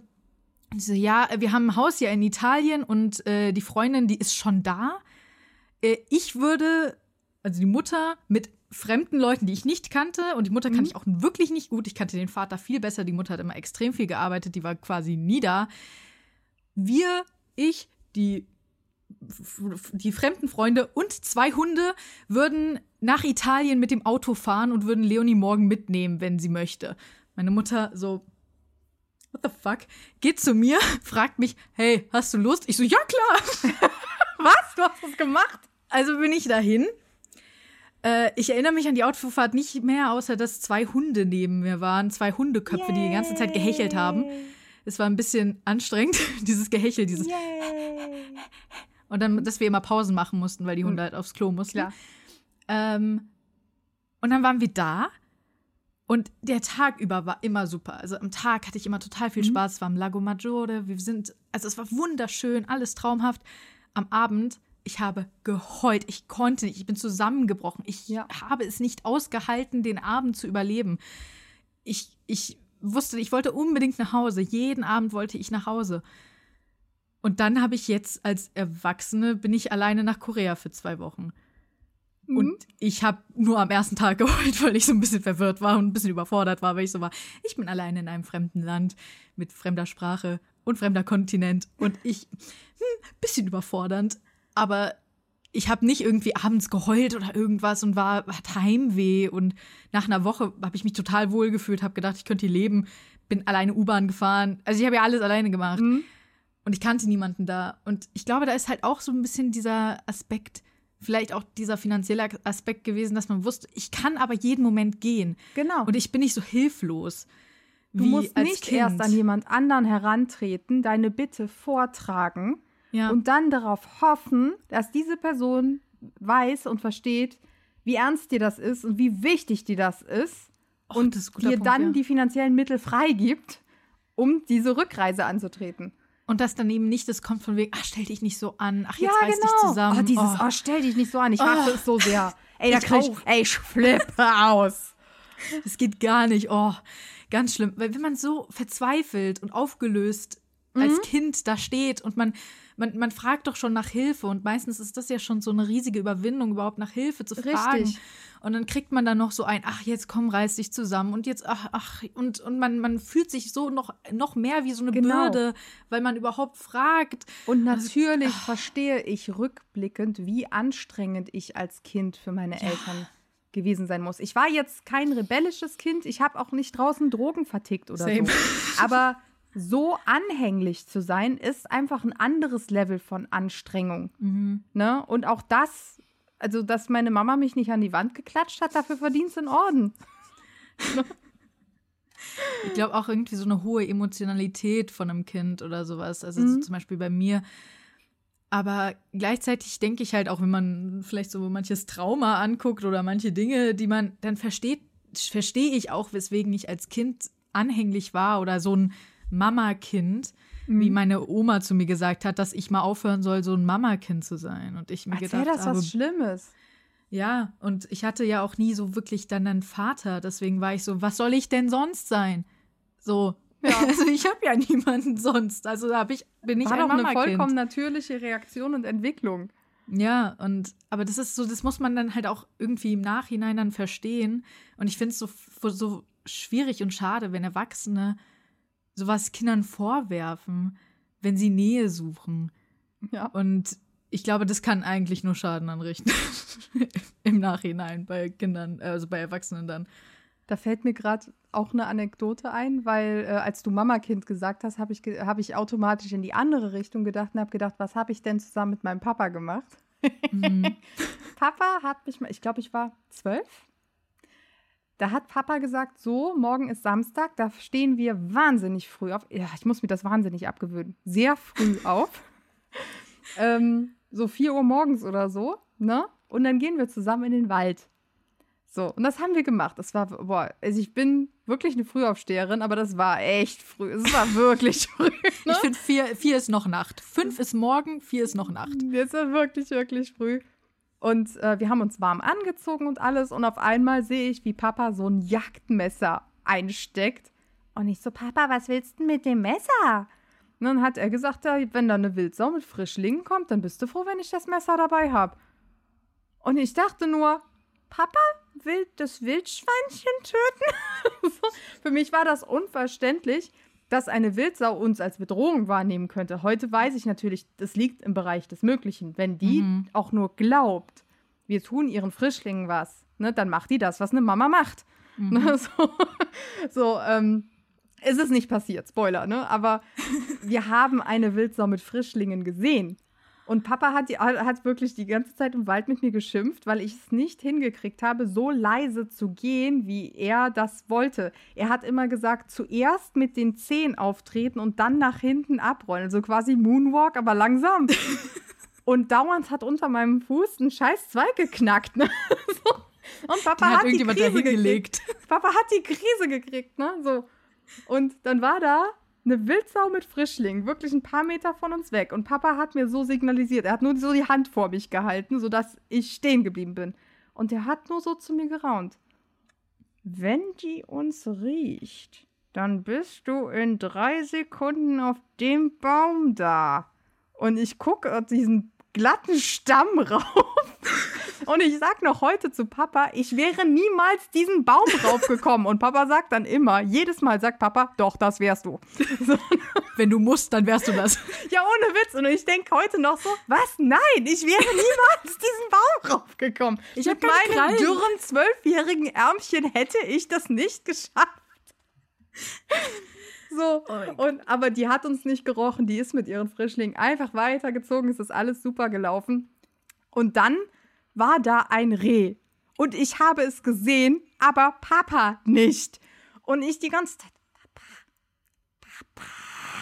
Und der hört einfach nicht. Und irgendwann ich so, Papa, guck mal! Und dann hat er es gerade noch gesehen. Ich wusste, dass das Reh dann natürlich wegspringt, was es auch getan hat. Aber er hat es noch gesehen. Ey, aber du hast gerade meine, meine ernsthaft, meine absolute Albt mein Albtraum-Szenario erzählt. Einfach eine meiner absolut größten Ängste. Ich habe vor, äh, wenn in, Leute in mich Wald fragen, zu gehen? Nein, ich liebe Wald. Ich liebe Wald. Okay. Wald ist mein Lieblingsort. Aber wenn Leute mich fragen, vor welchem Tier habe ich am meisten Angst, sage ich immer Wildschwein. Und das ist halt auch aus einem quasi Trauma meiner Grundschulzeit, als wir im, äh, auf einer Kla Kla Klassenfahrt waren, sprechen ist auch schwierig, auf einer Klassenfahrt waren, ähm, waren wir auf einem Reiterhof, beste Klassenfahrt ever. Oh, ich habe die ganze Zeit nichts gegessen, weil ich nicht wieder zu, weil ich vergessen habe, dass es Essen gibt und ich war die ganze Zeit einfach nur beschäftigt mit den Tieren. 10 out of 10. Aber da sollten wir eine Nachtwanderung machen. Und ich so, okay, yay, ready für die Nachtwanderung. Stehe da so, wow, cool. Und dann kommt der Jäger an, irgend so ein Jäger, und sagt so, oh, ihr müsst vorsichtig sein. Es sind momentan hier viele Wildschweine unterwegs und ich habe gerade schon mehrere geschossen. Und ich so, ich werde nicht auf diese Wald äh, nicht diese Nachtwanderung gehen. Das könnt ihr sowas von vergessen. Ich bin also zurückgegangen in den Raum und habe mich hingesetzt und habe bin nicht auf diese Nachtwanderung gegangen und ich ich habe eine sehr blühende Fantasie. Hatte ich schon immer als Kind, ich bin kreativ, könnte man meinen. Ich habe mir vorgestellt, ich habe angefangen mir vorzustellen, dass ein riesiges Wildschwein kommt und durch die Tür bricht und mich umbringt. Ähm, Hast du zu viel Asterix geguckt, oder? ja, ich habe sehr viel Asterix geguckt, meine ganze Kindheit. Also, äh, das ist vielleicht auch noch ein Punkt mit dabei, dass ich sehr viel Asterix, das heißt, ich habe mir wirklich vielleicht so ein gezeichnetes Asterix-Wildschwein vorgestellt, das da durchkommt. Aber ich habe, ich wusste halt auch, dass, ich war halt schon immer sehr, sehr tierinteressiert. Das heißt, ich wusste auch, dass Frischlinge und so, dass es Ja. schwierig ist und dass es sehr gefährlich ist. Mhm. Und ich hatte so Angst. Ich hatte so Angst. Und seitdem habe ich so extreme Angst vor Wildschweinen. Und ja, ich, wir, ich wohne halt auch in der Nähe von Frankfurter Stadtwald und so viele Wildschweine. Ja. It's, it's dangerous. Ja, Ich, aber dann erzählst du mir einfach diese Geschichte, das auch noch, um, um Gottes Willen. es ist, es ist nichts passiert. Die ist einfach weitergegangen. Wir standen ja einfach nur still und haben sie in Ruhe gelassen. Ja, das ist super. Ja? So. Und sie hat die in ist einfach weitergezogen, ihre Frischlinge so hinterher, so ding, ding, ding, ding, Und ding, die ding. sind so süß. Ja, die waren wirklich süß, ne? Aber ich wusste halt auch, ich kann jetzt nicht hingehen und sie streicheln. Dann, dann hast du die längste Zeit Genau. Wildschweine gestreichelt. Genau, was ich noch gerne gesehen hätte, ähm, ein Wolf. Oh So, mein Gott. Aber ich glaube Ja. nicht, also ich habe keine Angst vor Wölfen, weil im Grunde Nee. sind es Hunde. So. Ja, mm, ja, und vor allem Wölfe greifen ja auch nur im Rudel an und so. Eben. Also, Und warum sollten sie mich angreifen, wenn sie keinen Hunger haben? das außerdem. Ne? Und Wölfe, ich glaube, Wölfe kommen halt selten nah, tatsächlich. Die sind Ja. halt sehr, sehr ängstlich. Die wissen halt auch, dass von mir auch eine gewisse Gefahr ausgeht. Warum Eben. sollten sie sich dem aussetzen? ja, deswegen. So, Aber ne? Wölfe sind so cool. Ja. Boah, die sind echt cool. Ich finde Deswegen. schade, dass wir nicht mehr wirklich Bären in Deutschland haben. Ja. Ne? Aber also bei Wölfen, da muss ich sagen, da ist die Serie Game of Thrones für mich zu weit gegangen. Ich habe Game of Thrones nicht gesehen. Tu es nicht. Will ich auch Weißt nicht. du, das ist, das ist für mich bei Filmen auch tatsächlich immer die erste Frage, die ich stelle. Es ist mir scheißegal, wenn irgendein Mensch verreckt, ne? Aber Mhm. überlebt der Hund? Oh, oh je. Ja. Es gibt deswegen einen bestimmten Film mit Will Smith, da weiß ich, dass der Hund nicht überlebt und deswegen werde ich diesen Film im Leben nicht sehen. Es gibt ja auch so eine Website irgendwie mit Da- Dog Filmtriggern. wo Survive oder sowas heißt die. Genau, ne? .com. genau, wo man dann wirklich. Genau, und das ist wichtig. Also, aber ich, es wäre auch schlimm für mich, wenn die Katze stirbt oder Ja, so, ne? boah. Weil Tieren, denen du nicht erklären kannst, was da gerade passiert und wie sie sich schützen sollen und die dann irgendwie oder durch die Willkür eines Menschen, einfach weil ein Mensch meint, dass er es kann, dann sterben, da krieg ich Aggress- Aggression, da ich habe flipp bei ich, Herr der Ringe aus. auch immer ein Problem mit den Pferden. Ja, Also, da, da bin ich jedes Mal so, Bro, ihr benutzt die, ihr benutzt die für den Krieg und die können überhaupt nichts dafür. ja. und die werden Disclaimer, massenhaft- ich bin auch total dagegen äh, Pferdeeinsatz im Karnevals-Rosenmontagszug. Pferde sind Fluchttiere. Ich finde, die haben da nichts zu suchen. Es gibt jedes Jahr aufs Neue nach dem Rosenmontagszug Nachrichten, dass wieder ein Pferd durchgebrochen ist und Zuschauer verletzt wurden und so weiter. Und das könnte man den Menschen und den Pferden, vor allem den Pferden, ersparen. Ja. Ich Ne, meine, also das ich- Schlimmste es gibt Kollegen- Stierkampf, ey. Ja, Oh natürlich. Ne, es Uff, gibt Kollegen, die ja. sind in, bei den roten und den blauen Funken und so und die erklären mir dann, ja, aber du darfst ja nur äh, auf dem Pferd durch, im Rosenmontagszug reiten, wenn du so und so viele Reitstunden vorweisen äh, kannst und so.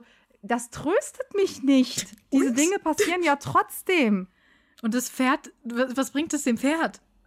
Ja, also ich meine, du, du, du trainierst doch nicht unter realistischen Bedingungen, dass da tausende von Menschen stehen.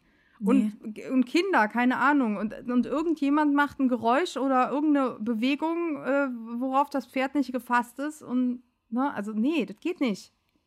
Es müssen einfach keine Tiere mit dabei sein. Lass doch einfach Ja, Tiere raus aus Aber Sachen, weißt die die du, das Menschen ist, brauchen. das ist so eine Situation, da redest du dir in Köln den Mund fusselig, das ist Tradition. Das haben Das wir immer so Zirkus. gemacht. Ja, Zirkus ist auch don't so get me started on Zirkus. Same. Lasst Menschen Akrobatik machen, lasst die Tiere Ja, dabei wenn die raus. sich dafür entscheiden, das zu lernen und das vor Menschen vorführen und zu durch können. Feuerringe zu springen und Bitte, was ich. feel free. Viel Spaß. Genau, aber Das gucke ich mir auch an. Also aber da, lass das nicht Tiere machen. nee, also die können auch, die können halt nicht, die können nicht ja sagen. So, Genau. Das ist halt einfach, die können Und kein am Consent wichtigsten, sie geben. können nicht Nein sagen. Ja, das außerdem. Obwohl sie tatsächlich schon sehr aktiv Nein sagen häufig, aber dann Ja. halt entsprechend ins Ja sagen gedrängt werden. Genau. Ähm, so, ich will jetzt aber auf das eine Thema eingehen. So, wir Gut, haben uns auf nämlich ein das Thema eine Thema. gedacht. Mhm. So, ne? Hier, wir haben ja vorher gesprochen. Ich habe dich hier nicht I einfach can buy myself irgendwo, flowers. Ja, ich habe dich nicht einfach hier irgendwo reingeworfen, ohne dass ich mit dir vorher gesprochen habe. Das wäre auch mal so ein richtiger Prank. Einfach jemanden, einfach so ein Privatgespräch aufnehmen und es als Po- Podcast veröffentlichen. Dann würde ich dich fragen, was deine Lieblingssüßigkeiten wären. Dann würde ich ein Kilo davon kaufen, mich vor dich hinsetzen und das alleine essen und du musst zugucken, wenn du mich so prankst. So, Ich weiß gar nicht, ob ich eine Lieblingssüßigkeit. Hast du eine Lieblingssüßigkeit? muss ich mich auf eine festlegen? ich bin Hast du fünf. Lieblingssüßigkeiten? Ich bin zuckersüchtig. Es ist wirklich so. Also, ich esse mehr, als mir gut tut. Und während ich es esse, merke ich auch, boah, eigentlich schmeckt das jetzt einfach nur noch klebrig und so. Aber trotzdem, solange noch was da ist, macht meine Hand diese Bewegung und führt die Schokolade zum Mund. Ne? Und ich merke, nee, es ist jetzt eigentlich nicht gut. Du solltest aufhören. Meine Hand arbeitet trotzdem weiter. Es ist wirklich, ich meine das jetzt nicht übertrieben oder so. Ich bin zuckersüchtig. Ich rauche nicht, ich trinke nicht, ich nehme sonst keine Drogen. Meine Sucht ist Zucker. Meines Koffein. Also, Ja, ich trinke auch keinen Kaffee, aber Zucker. Ich, ich Zucker. Ich trinke auch keinen Kaffee, Zucker. aber ich trinke Energy Drinks. Ich habe tatsächlich ein Energy Drink Problem oder Okay. generell auch so ein Cola Problem. Cola und Energy Drinks ist Oh äh, Gott, don't get me started on Cola. Das kippe ich literweise in mich rein, Ja, wenn ich einmal anfange. ist nicht gut. Nee. Aber ich trinke zumindest Zero, weil sie einfach leckerer ist, nicht weil ich irgendwie denke, yay health. Ja, finde ich nicht mal. Deswegen trinke ich die richtige, die knallt. Die haut richtig rein. Die, die knallt. Zucker. Du brauchst Ne? ja Zucker, ne? Ja, ich ja. trinke ich trink Ich alle trink- zuckerfreien Alternativen, weil ich finde, dass sie leckerer schmecken. Also ich trinke auch den zuckerfreien Monster, den blauen, weil äh, ich den einfach leckerer finde tatsächlich. Äh, ich brauche nicht unbedingt Zucker. Nee, ich trinke Monster, ich trinke nicht Ach so. Red Bull. Ach, ach, das ist das mit diesem Krallenlogo. Ja, genau, Ah, okay. genau. Monster, äh, äh, Red Bull schmeckt mir nicht. Das ist zu Ich habe das nie probiert. Ich habe das nie probiert. Oh, ich muss überall. Muss Also ich weiß nicht, kennst du den- kennst Wenn du den Film? Willst. Kennst du den Film Ab durch die Hecke? Ja, natürlich. Weißt du, was passiert, wenn man Hemmy Cola gibt? Boah, das wäre ich wahrscheinlich, glaub- wenn man mir einen Energy Drink gibt. Ich glaube, ich glaube auch. Die Sache- ist nämlich, dass ich ja äh, denke, dass ich ADHS habe und dadurch mir ähm, Koffein nicht, also Koffein macht mich eher müde und ruhig. Also das Ah, macht okay. mich überhaupt, ich werde überhaupt nicht wach von Koffein. Ich kann danach super gut schlafen. Äh, deswegen, bei mir passiert da überhaupt nichts. Aber ich könnte mir vorstellen, bei dir haben wir dann Zippy auf äh, Doppelspeed. Habt ihr schon dieses Buch gesehen? Und dieses Buch, und meine Güte, wie sieht's denn hier aus? Ich muss mal aufräumen. Oh, oh Gott, das Buch muss ich euch auch noch zeigen. Und kennt ihr dieses Hörbuch? Oh, ich muss noch Hörbuchkorrektur hören. Oh mein Gott, oh mein Gott. Und wieso dreht sich die Welt so schnell? Oh mein Gott, oh mein Gott, oh mein Gott. Ungefähr so wäre das. Ich, ich lieb's. Also, ich, ich find's, ich find's gut. Ich habe da, also, 10 out of 10. Da müssen wir aber Ähm. vorher die Wohnung babysicher machen, weißt du, mit diesem Zeug, wo, wo die Babys äh, sich nicht wehtun, wenn sie sich Ja, ja, so an den Kanten diese. Ecken- Ecken- genau, dieses Teile, genau. Eckzeug. Dann, Ja. dann probiere ich einen Energy Drink, wenn ich die Wohnung babysicher gemacht Okay, sehr gut. Ich, ich habe ich hab genug. Ich kann dir, ich kann dir einen, ich schick dir einen zu. Also, wir haben ja, du, du resonatest, du magst sehr den neuen Song von Miley Cyrus. Auf jeden Fall, ich liebe ihn. Und ich hätte ihn gerne früher gehabt. Ja, das glaube ich. Ich, Äh, aber da geht es mir, glaube ich, nicht Ich meine, Miley so. hätte ihn auch gerne früher gehabt, Ja. wahrscheinlich. Also, ich meine, das ist ja letztendlich die gleiche Situation, dann so, dass, dass man viele Menschen das erstmal lernen müssen und erstmal selbst herausfinden müssen. Und Miley hat eben auch die Zeit gebraucht, das selbst zu lernen. Falls ihr den Song nicht kennt, der Song heißt Flowers. Und Miley singt darüber, dass sie sich selbst Blumen kaufen kann. Sie kann mit sich selbst tanzen gehen. Sie kann mit sich selbst stundenlang reden. Und all das, sie braucht dafür keinen Partner. Sie braucht dafür niemanden. Sie kann all die schönen Dinge, die man in einer Beziehung hat, mit sich selbst machen und ist damit mehr als zufrieden und glücklich. Und Zippy findet, unterschreibt es quasi genauso. Genau. Also ich habe einfach die Erfahrung gemacht. Ne? Also ich habe ja eben schon erzählt, ich war dieses brave Mädchen vom Dorf. Ne? Und natürlich äh, war ich immer auf der Suche nach einem Partner, weil das macht man so. Man hat einen Freund und so. Ne? Und ich habe aber einfach die Erfahrung gemacht, die Männer, mit denen ich eine Partnerschaft geführt habe, ähm, also wenn ich jetzt so zurückdenke, denke ich, A, ich habe mir zu viel gefallen lassen, B, zu viel mitgemacht und ähm, C, haben die mir nicht richtig zugehört. Also ich stehe ja wirklich auf dem Standpunkt, es kann mir niemand hinter die Stirn gucken. Wenn ich was möchte, muss ich es klar kommunizieren. Ja, also so weit bin ich ja schon. Ja. Ähm, aber ich, ich hatte zum Beispiel einen Freund, der ist wahnsinnig gerne spazieren gegangen. Schon wieder habe ich wahnsinnig gesagt, es tut mir so leid. Ich versuche es mir abzugewöhnen. Sehr gerne spazieren gegangen. Ähm, und das jeden Tag. Ich dagegen mache das nicht. Ich will nicht sagen, dass ich nicht gerne spazieren gehe. Mittlerweile gehe ich ab und zu gerne spazieren. Aber damals überhaupt nicht. Damals war ich durch und durch Couch Potato und habe einfach nur gerne auf der Couch gesessen, entweder gelesen oder Fernsehen geguckt. Eine Serie gebinged. Damals hieß es noch nicht bingen, aber das war das, was ich schon gemacht habe, bevor es das Wort gab. Ne, so. Und das hat einfach nicht zusammengepasst. Und ich habe das klar kommuniziert und habe gesagt, das ist doch nicht schlimm, dann mache ich das eine und du machst das andere. Ne? Aber er hat immer darauf bestanden, dass ich mitgehe. Und ich bin immer mit so einem Widerwillen mitgegangen, weil er das unbedingt wollte.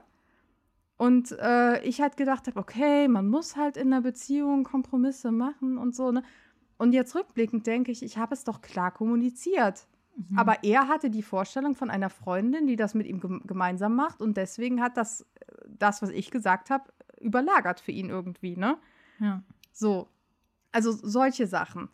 Dann ähm, hatte ich auch einen Freund, ähm, wenn ich nicht mit ihm schlafen wollte, hat er mich als Prüde beschimpft. So, einfach, einfach weil er seinen Willen nicht bekommen hat. Er war geil und ich und es war, hat ihn frustriert, dass ich mit meinem Körper nicht zur Verfügung stand. Und dann hat er mich Nimm deine Hand, Bro.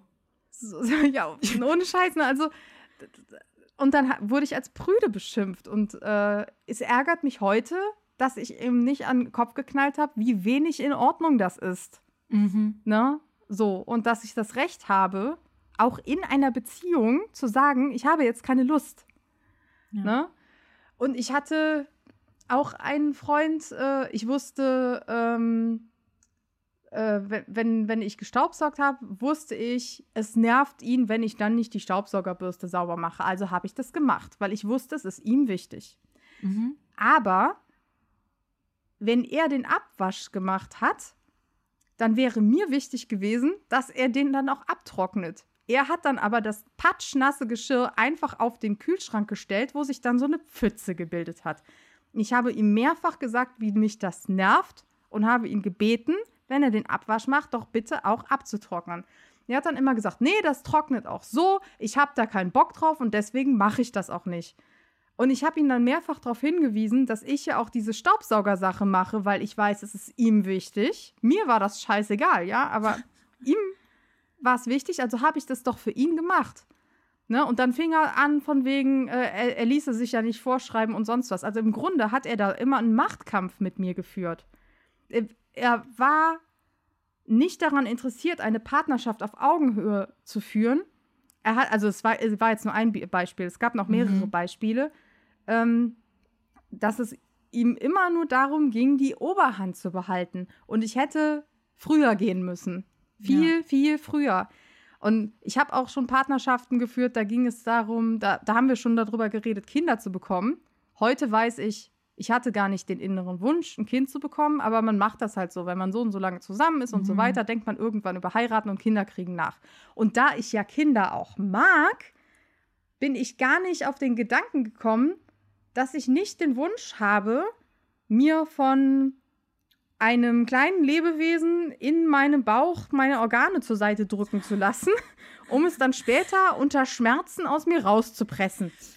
Ne? So, ich glaube, wenn man das nicht wirklich will, sollte man es lassen. Das ist, das ist immer, es gibt ja immer dieses Motto, wenn du, äh, du bereust es, es ist besser zu bereuen, keine Kinder bekommen zu haben, als zu bereuen, ein Kind bekommen zu haben. Ja. Das ist also ich hätte definitiv zu der Regretting Motherhood Bewegung gehört. Ja. Ich hätte ist, mein Kind sicher furchtbar. geliebt, aber ich hätte trotzdem bereut, es bekommen zu haben. Ja. So. Und ähm,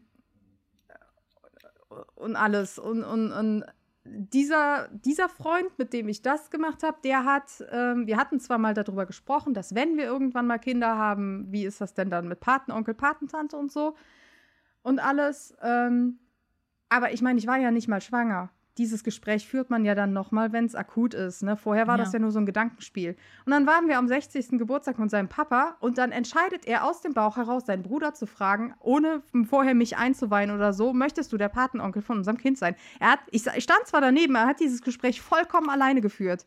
Ich war nicht an diesem Gespräch beteiligt. Und das Kranke ist, dass ich zwar sauer war, aber A gedacht habe, ich habe kein Recht auf meine Gefühle und B, auf keinen Fall darf ich jetzt hier auf dieser Feierlichkeit eine Szene machen. Ne? Also ich habe ich habe wirklich, jetzt rückblickend denke ich, wieso habe ich ihm nicht meine Cola ins Gesicht gekippt, weil das nicht in Ordnung war. Hätten doch ruhig alle mitkriegen sollen, was er da macht. Ne? Dann hätten die anderen ihm möglicherweise ja auch den Kopf gewaschen. Hör mal, dieses mhm. Gespräch führt man nicht alleine. Was ist los mit dir? Ne? Aber ich, er weiß heute noch nicht, wie schlimm das für mich war weil ich es nicht, da habe ich es nicht gesagt. Ich habe alles runtergeschluckt und habe dabei zugesehen, wie er dieses Gespräch ohne mich führt. Denkst du, dieses runtergeschluckte, also dass du dich nicht dass du das Gefühl hattest, du musst es runterstucken und du darfst jetzt keine Szene machen. Genau, also kam, erstmal habe ich gedacht, meine Gefühle sind vorher. falsch. Erstmal habe ich gedacht, meine Gefühle sind falsch, Mhm. ne, weil äh, wenn er das macht, ist das ja bestimmt richtig. Und B habe ich gedacht, ich darf jetzt hier keine Szene machen. Ich darf jetzt den anderen nicht die Feier kaputt machen. Ja. Denkst du, Ne? das kam quasi davon? Hat er dir das vermittelt schon irgendwie immer Ja, nicht nur unterschwellig in er. der Beziehung generell? Nicht nur er, alle? also ich würde sagen, alle Freunde, die ich je hatten, äh, hatte. Und äh, es ist auch einfach so, ich komme ja aus einer Handwerkerfamilie und habe auf dem Dorf gewohnt. Ne? Ähm, Frauen hatten lieb und nett zu sein. Ich hatte, habe gelernt, gehorsam zu sein. Ja, und das alles hat mit reingespielt. Ja, so. Ja. Und ich weiß heute, es gibt Momente, in denen ist es wichtig, gehorsam zu sein. Ja, also wenn du in einem Angestelltenverhältnis bist und dein Chef gibt dir die Anweisung, eine bestimmte Aufgabe zu erledigen, ne? Also sa- sagen wir jetzt mal, es ist wirklich was rein arbeitstechnisches und nicht Mhm. irgendwas anrüchiges Harvey Weinstein-mäßiges, ja. also da, um das mal auszuschließen, dann weiß ich, es ist in Ordnung, das muss ich jetzt machen. Ne? Das ist so in der, äh, in der Unternehmenshierarchie geregelt. Er ist mir gegenüber weisungsbefugt. Wenn er mir sagt, ich schreibe jetzt diesen Brief, dann mache ich das. Ne? So, dann bereite ich ihm diesen Brief vor. Ne? Ich weiß aber auch, es gibt Situationen, da muss ich nicht gehorsam sein. Ich habe das Recht, Nein zu sagen. Ich habe das Recht zu sagen, ich fühle mich damit nicht gut. Ich habe das Recht zu sagen, ich finde etwas scheiße. So, aber damals war ich noch nicht so weit. Ne? Und ich habe in den Jahren, ich bin jetzt seit, ähm, ich glaube, seit, seit acht Jahren bin ich jetzt, seit äh, acht Jahren bin ich jetzt Single.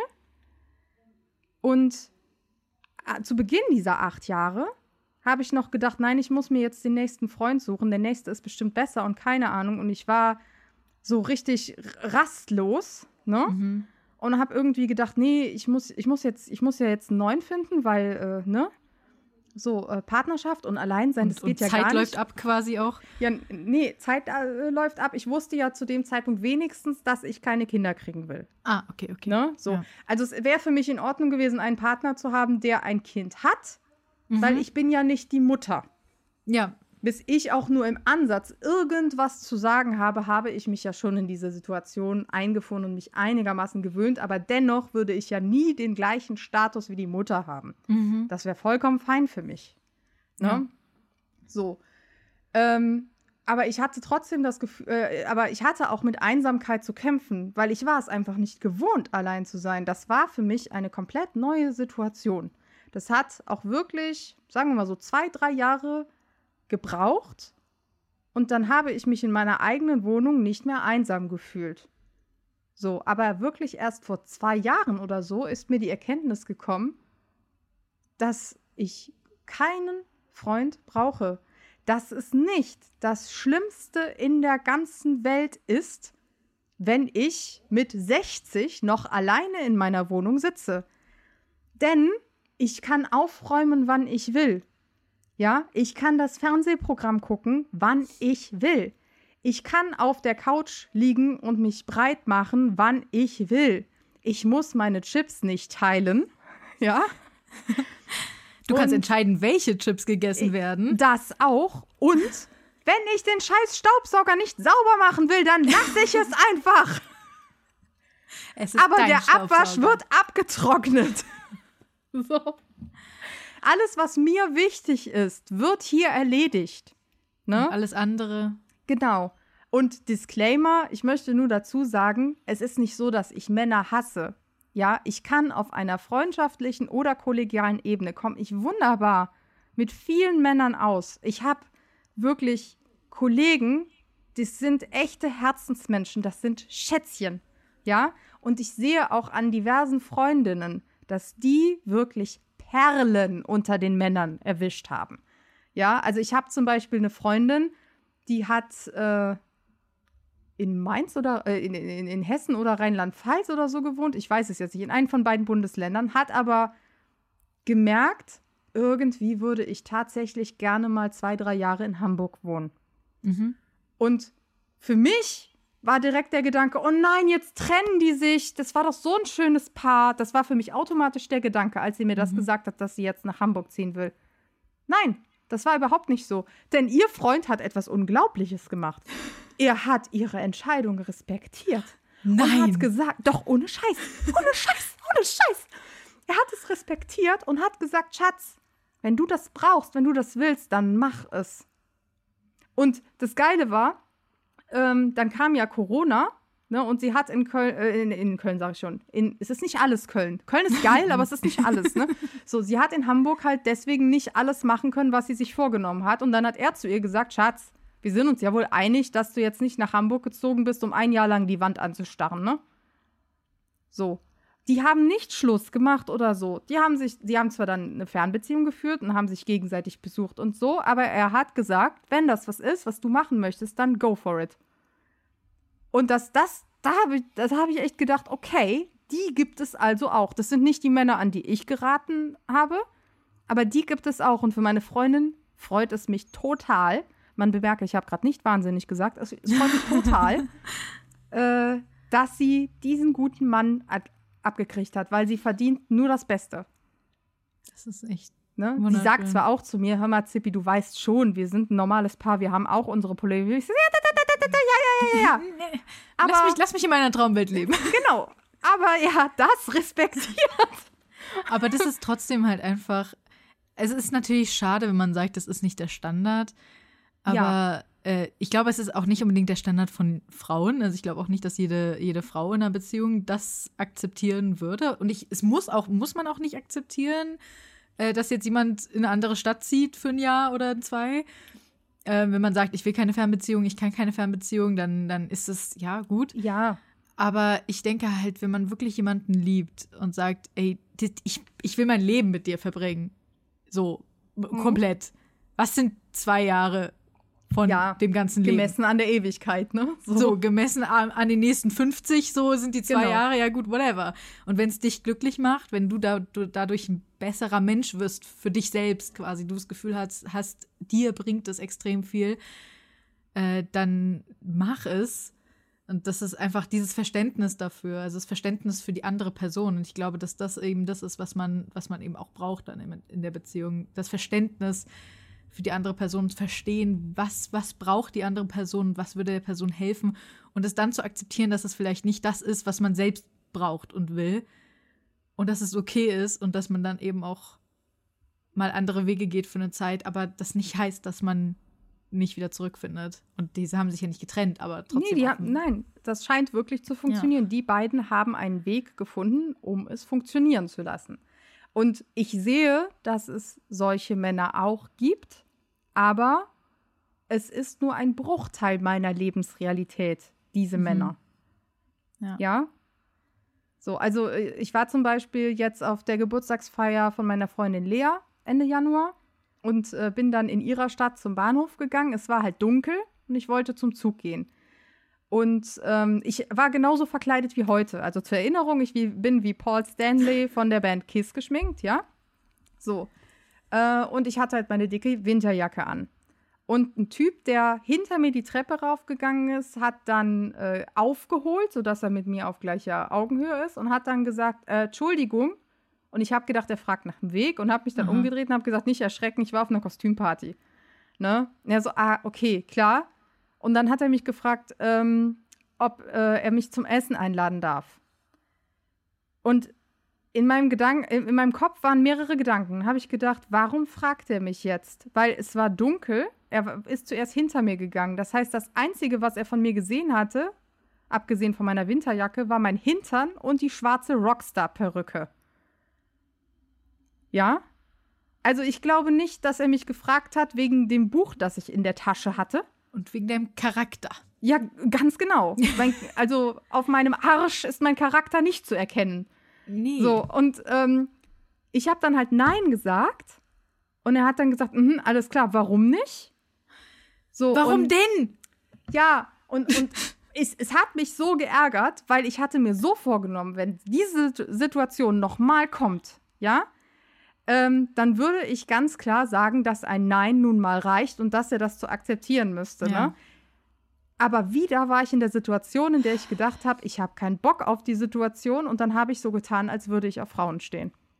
Mhm. Und Ich meine, wir sind im Rheinland, das hat er sofort akzeptiert. Das hat ja sein Ego nicht verletzt, weil er wusste, okay, es liegt nicht an mir, ich kann nichts dafür, okay? Ich bin toll. Und dann, dann ist der friedlich von dannen gezogen. Ne? Also es war schon der Weg des geringsten Widerstands in dem Moment, aber ich ärgere mich so dermaßen. Aber es ist halt manchmal einfach, manchmal muss man das so machen, weil Ja, Mann, es häufig ist- ist, es es einfach so, dass, dass ein Nein nicht reicht. Und dann ist es einfach, hat man die Geschichte geklärt und, Und ich ist stand halt im Ruhe. Dunkeln. Ich stand halt im Dunkeln in einer anderen Stadt an einem anderen Bahnhof und die nächsten Menschen wären erst die Treppe runter zum Gleis gewesen. Ey, ich stand allein mit sein. ihm im Dunkeln auf der Brücke. Und, aber es ärgert mich trotzdem, dass ich gesagt habe, ja, nee, ich stehe halt auf Frauen, ne? Weil du ein Mann bist. Ich stehe halt nicht auf Männer. Das habe ich halt gesagt. Aber Ja. dann ging ein Lächeln über sein Gesicht. Ach so, okay, ja gut, schönen Abend. Und dann ist er gegangen. Ne? Also einerseits denke ich, okay, cool, ich habe sein Ego nicht verletzt. Aber Ich andererseits, wünschte, du hättest sein Ego verletzt. Aber ja, es ist, es ist super schwierig und es ist auch so, ich kann, ich meine, klar, es, ist, es kostet Überwindung, jemanden zu, zu fragen, ne? So, aber gleichzeitig. Ja, aber wieso, fra wieso fragt man jemanden? Also, das ist das, was ich nicht nachvollziehen kann. Ich verstehe Ich meine, ich hab wieso einen tollen Hintern, jemanden? ne? Also, das ja, möchte ich hast mal sagen. Ich habe ich hab deinen Hintern schon gesehen. Dein Hintern ist wirklich gut. Ähm, aber ich frage mich, wieso man jemanden, den man nicht kennt, also ich bin halt einfach so jemand, der absolut erst wirklich Attraktion zu jemandem spürt, wenn ich die Person kenne. Also halt auch so Genau. romantische Attraktion kann ich irgendwie erst aufbauen, wenn ich die Person kenne. Deswegen kann ich das null nachvollziehen. Aber wieso fragt man jemanden, dessen Hintern und Perücke dessen man nur Hintern gesehen man hat. gut findet, ob man essen geht. So, so Nummer verstehe ich ja vielleicht Ja, noch, weil dann kann man sich ja kennenlernen. Ich meine, es war ein Typ, der im Dunkeln eine Frau angequatscht hat. Was hat der gedacht, was er für eine Erfolgschance hat? Ja, Glaubt ihr, meine Eltern haben mir beigebracht, im Dunkeln mit einem Typen mitzugehen? Vertrau Männern im Dunkeln. ja, bitte. Das ist immer das ist immer gut, einfach random fremden Menschen im Dunkeln zu ja, vertrauen. Das haben meine Eltern mir beigebracht. Selbstverständlich, du kannst mit jedem fremden Typen im Dunkeln mitgehen. Kein Problem. Einfach, einfach, Einfach kein mitgehen. Problem. Geh einfach mit, mal gucken, was passiert. Good luck. Hinter, Good luck hinterher hast du was zu erzählen. So. Das, das auf jeden Fall. Ich bin in Korea ja auch einfach irgendwo mitgegangen. Ich habe jetzt auf jeden Fall was zu erzählen. ich lebe noch, also alles gut. Ja, ich habe mir schon gedacht, dass du lebst. Ich hatte so eine Ahnung. Ja, äh, vielleicht bin ich auch nur eine äh, Illusion, ein Ups. ja. Okay, ich google gleich mal nach bin- ich bin nur- Therapeutinnen. Ich bin, ich bin, ich bin nur AI. Ich bin äh, Aber dafür bist du gut gelungen. ja Artificial Ich, also ich, ich, ich, ich kaufe dir alles ab. Tja, tja, die Technik Du heutzutage. bist, du bist also, echt gut gemacht. das ist krass, ne? Kannst mir Also, gleich eine Visitenkarte rüberschieben, ne? Mache ich. Ja. Sehr gut. Und wenn jetzt jemand kommen würde bei dir ins Leben, sich sliden würde, einfach so um eine Ecke und du gar nicht mitkriegen würdest und ganz plötzlich du irgendwie vielleicht was für die Person empfinden würdest, würdest du dich aktiv dagegen wehren? Oder Also- würdest du das be nicht begrüßen, vielleicht ist es übertrieben, aber würdest du es zulassen? Ich denke schon, dass ich es zulassen würde, weil wenn diese Person sich reingesneakt hätte, wäre es ja eher so, dass wir schon eine Freundschaftsbasis Mhm. haben. Und dann wäre es ja schon mindestens so, dass wir die gleiche Einstellung zum Leben haben. Also er ist dann schon mal kein Nazi, ne? Und ähm, Gute Voraussetzung. behandelt Frauen und POC und überhaupt äh, und, und Queere und überhaupt alles, was nicht weiß, cis, hetero, männlich ist, auch mit Respekt.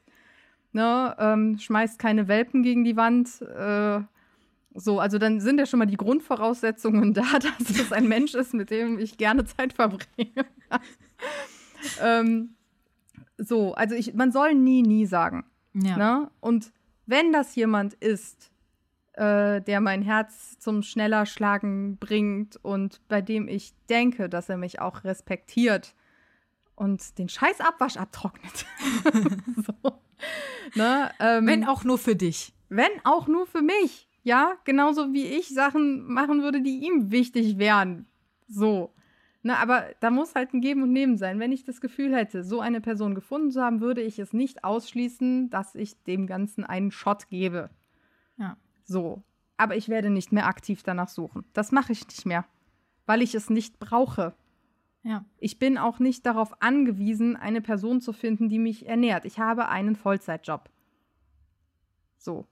Ja. Ne? Und um es auch mal ganz klar zu sagen, wäre ich noch mit einem meiner Ex-Freunde zusammen, wären meine Bücher nicht erschienen, weil ich dann die Diskussion hätte, warum ich im Self-Publishing, Self-Publishing äh, bezahlt man ja alles selber, warum ich das Geld, das ich erarbeitet habe, by the way, für das ich Dein arbeiten Geld? gegangen bin, mein Geld, wieso ich das dafür ausgebe. Ich meine, ja. Nicht für ein Kind, das du nicht haben willst. Ne, genau, ne? Also das kommt noch hinzu. Ne? Also ja, ich habe pro Buch, um, um das mal äh, hier aus Dokumentationsgründen zu sagen, ich habe pro Buch ungefähr 3000 Euro auf den Tisch gelegt, damit mhm. es überhaupt da ist, ja.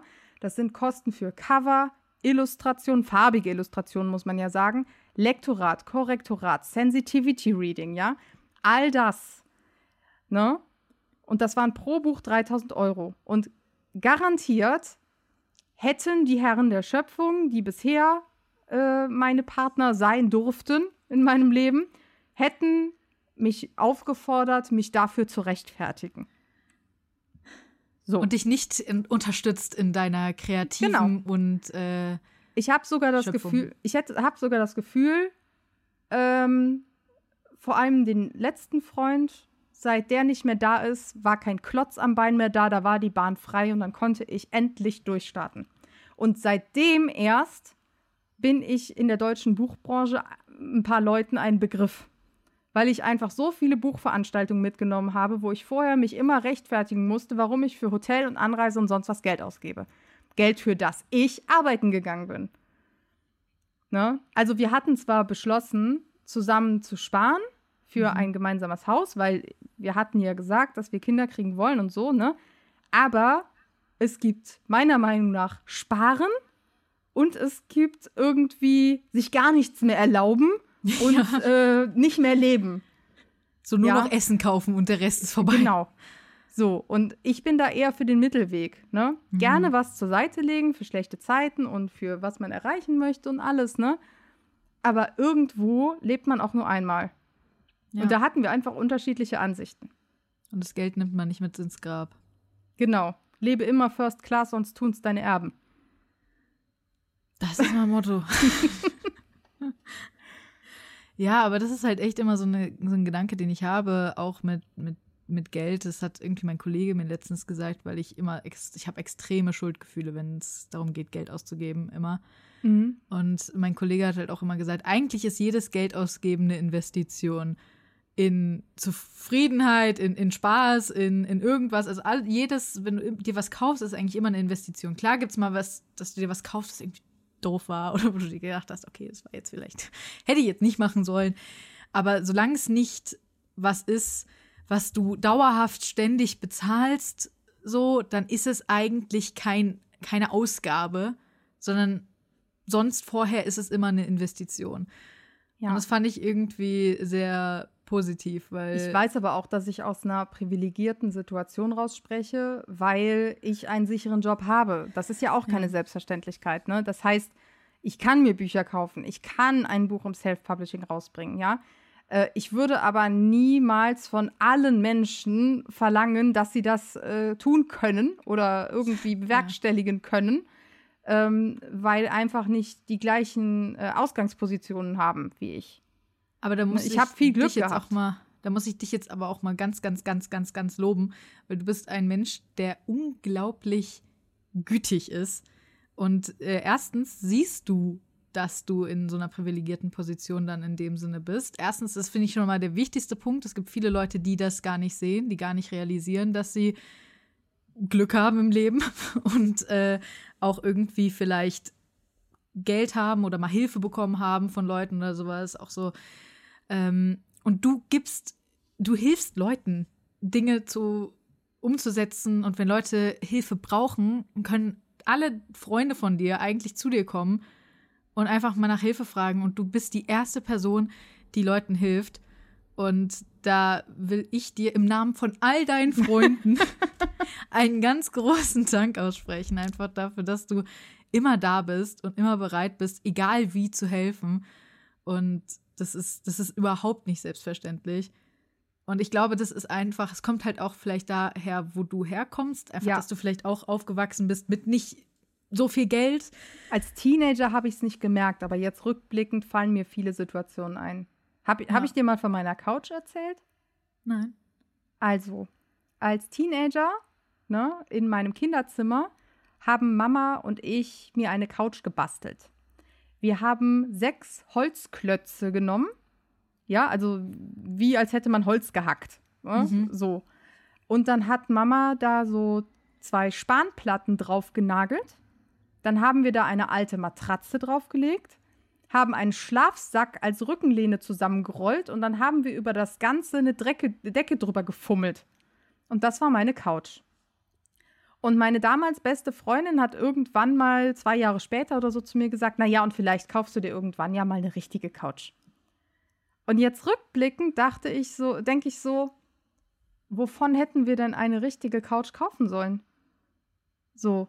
Und Und das war ihre Eltern, Couch. also äh, ja, es war eine Couch, die Mama und ich gebastelt hatten. Und die, Ja. war, die hat für mich funktioniert. ja. Ne, ich konnte mich darauf lang machen, konnte Fernsehen gucken und so. Das war alles, was ein Teenager gebraucht hat. Ja. Und auch mein Hund hat sich da gerne mit mir drauf zusammengerollt. Ne? Ja. So, ähm, meine beste Freundin wiederum hatte eine andere Ausgangsposition als ich, äh, äh, äh, als ich.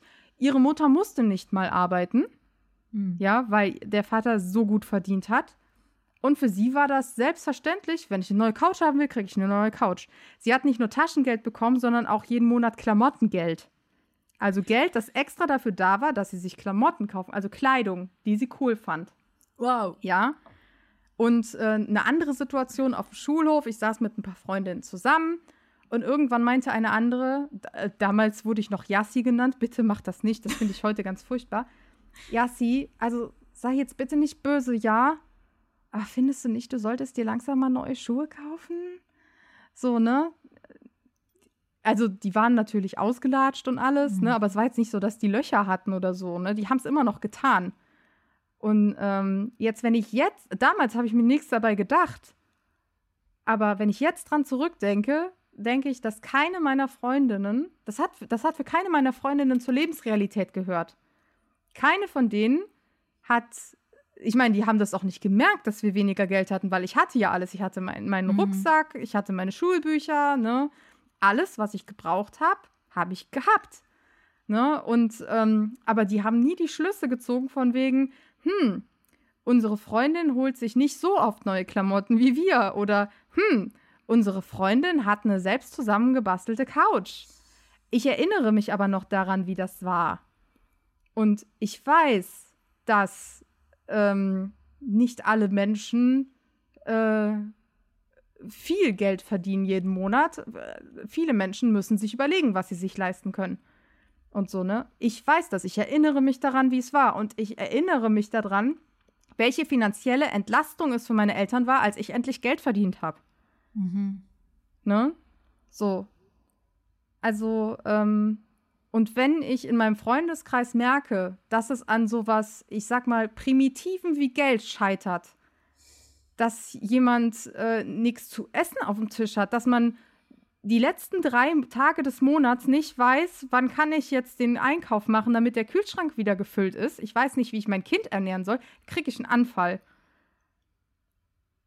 Ne? Und ich finde, dass wir alle, also es ist meine Überzeugung, dass wir alle in unserer Gesellschaft uns die Hand reichen müssen, damit wir als Gesellschaft funktionieren. Wenn wir darauf warten, dass die Politik uns hilft, dann können wir lange warten.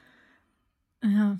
Weil ich glaube, viele PolitikerInnen haben die Sicht verloren. Ich, also ohne jetzt genaue äh, Fakten zu kennen, aber ich glaube, wenn du es mal in den Bundestag geschafft hast, bist du finanziell wahrscheinlich abgesichert. Sage ich jetzt Also einfach mal so in den verdienst Raum als rein. Abgeordneter schon, da verdienst du So, schon. ne, ohne da. zahlen zu können, sage ich jetzt einfach mal so.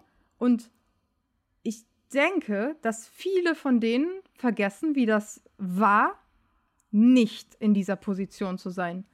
Wenn die sich nämlich daran erinnern würden, dann würden die mal ein bisschen besser zusammenarbeiten, ja, und würden dafür sorgen, dass jeder Mensch in diesem Land eine Ausbildung genießen kann, jeder Mensch in diesem Land studieren kann, egal wie es finanziell aussieht.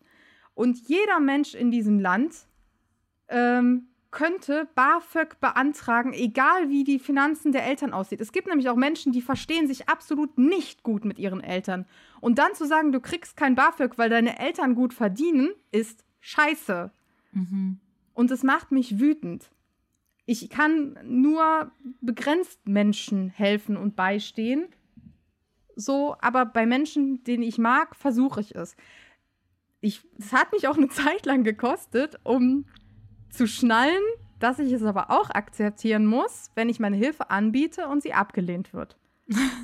Ja. Das muss ich auch respektieren. Mhm. Ja, weil ähm, Hilfe anbieten ist okay, es ist wirklich gut. Ja, aber es gibt Menschen, die, denen es schwerfällt, Hilfe anzunehmen, die das nicht wollen, die vielleicht sogar gelernt haben, dass, dass man das nicht machen soll. Man soll Ja. das nicht. Oder die schlechte Erfahrung damit gemacht haben, Hilfe anzunehmen. Dass sie dann gemerkt haben, dass sie hinten einen draufkriegen oder so. Ne? Ähm, oder dass man dann abhängig von der Person war. Und all diese Erfahrungen sind valide und ich muss es respektieren. Ich glaube, es gibt aber auch sehr, sehr, sehr viele Leute, denen hilft es zu wissen, dass sie jemanden haben im Hintergrund, der helfen könnte, falls es Ja, wie ein dann Sicherheitsnetz. doch muss. Also, weil auch wenn man irgendwie die Hilfe am Anfang nicht annimmt, auch wenn man irgendwie, ich finde, ich bin sowieso immer so eine Person, die gesagt, dass Stolz mit das Schlimmste ist, was Menschen haben können. Ja, Ähm, und wenn man dann eben so quasi zu stolz ist, was anzunehmen oder halt einfach das so gelernt hat, dass man das nicht macht oder man, man kämpft sich selbst durch und all das, dass, dass man es dann nicht annimmt, aber man weiß zumindest, jemand ist theoretisch im Hintergrund, wenn es wirklich nicht mehr geht. Ich glaube, alleine das ist schon unglaublich hilfreich. Und wenn man weiß, dass die Person es wirklich ernst meint, und deswegen ist auch ein großer Punkt, bietet nicht eure Hilfe an, wenn ihr es nicht ernst meint. Wenn ihr nicht wirklich bereit seid, jemandem zu helfen, wenn die Person dann wirklich nach Hilfe fragt, bietet nicht die Hilfe an. Also schreibt den Menschen nur, wenn ihr oder redet nur mit den Menschen, wenn ihr wirklich wisst, dass ihr helfen könnt und wollt. Weil wenn sie dann am Ende zu euch kommen und ihr sagt, nee, sorry, ihr geht doch nicht oder ich will doch nicht, dann das erstens trauen sie sich dann vielleicht nie wieder nach Hilfe bei irgendjemandem zu fragen oder das ist traumatisch und sie haben gar, kein, gar keine andere Person, weil sie sich auf dich verlassen haben. Ich glaube, das ist auch furchtbar. Also, Ja. Und man sollte sein Hilfsangebot nicht irgendwie zu einer Bedingung von irgendwas machen. Also entweder hilfst Fall. du selbstlos oder du lässt es halt bleiben. ja. Du hilfst, weil du hilf helfen willst, weil du Genau. denkst, du möchtest der Person helfen und nicht, weil du daraus was kriegst. Weil am Ende kriegst du, willst du wirklich was kriegen von einer Person in Not? Also so, das ist so, das bricht mein Herz, der Gedanke, zu sagen, da ist eine Person in Not und du sagst, ja, äh, ich helfe dir, aber wenn du, wenn du dafür, ich meine, gut, ich hatte letztens sowas mit meinem Bruder. Ich helfe dir, wenn du mir dafür morgen hilfst, aber das ist was anderes. Ja, aber das ist was anderes. Ich glaube, unter Geschwistern ist das so ein, so ein ja, Ding. So, ja, ich war, ich war so, yo, äh, ich helfe dir, dein Bett aufzubauen, wenn du mir hilfst, morgen äh, mir Musik anzuhören und auszuwählen, was am besten ist. ja, das ist Das ein ist aber- Tauschgeschäft. genau, das ist ein Tauschgeschäft. Das ist, ich helfe dir Ja. nur, wenn. Und ich Aber- habe auch schon, mit meiner Hilfe habe ich auch schon gemerkt, dass ich in die Scheiße gegriffen habe. Es gibt Menschen, die nutzen es aus. Es gibt aber auch Menschen, die genau das nicht tun. Und für die Mhm. lohnt es sich. Ne? Also ich habe zum Beispiel mal äh, Bekannten letztes Jahr geholfen und äh, habe was gegeben und habe aber auch gesagt, hör mal, ihr müsst es nicht zurückgeben, weil es bringt nichts. Weil dann reißt ihr ja ein- Loch an einer anderen Stelle auf und dann Mhm. habt ihr ja Ende des Monats wieder Probleme. Das ist doch Quatsch, ne? Ja. Dann war es jetzt aber so, dass ich jetzt zu Beginn des Jahres auf einmal das Geld wieder auf dem Konto hatte. Und ich so, hä? Ne? Ich habe doch gesagt, ihr müsst es nicht zurückgeben, habe ich doch Mhm. gesagt, ne? So, und ähm, dann hat, äh, hat, haben sie mir ganz stolz eröffnet, dass sich das Gehalt verbessert hat, ne? dass sich die Situation entspannt hat und dass beide dann übereingekommen sind, äh, nee, wir geben Zippy aber das dann wieder. Ne? Weil sie das richtig fanden. So, ne? Ich habe es nicht verlangt oder so, aber Ja. ja, sie waren einfach nicht mehr in der Situation, wo sie darauf angewiesen waren und das war ihnen wichtig. Das ist so schön. und Einfach es hat mich für die wissen, beiden okay. auch gefreut, dass sich die Situation entspannt Ja. hat. Das haben die verdient.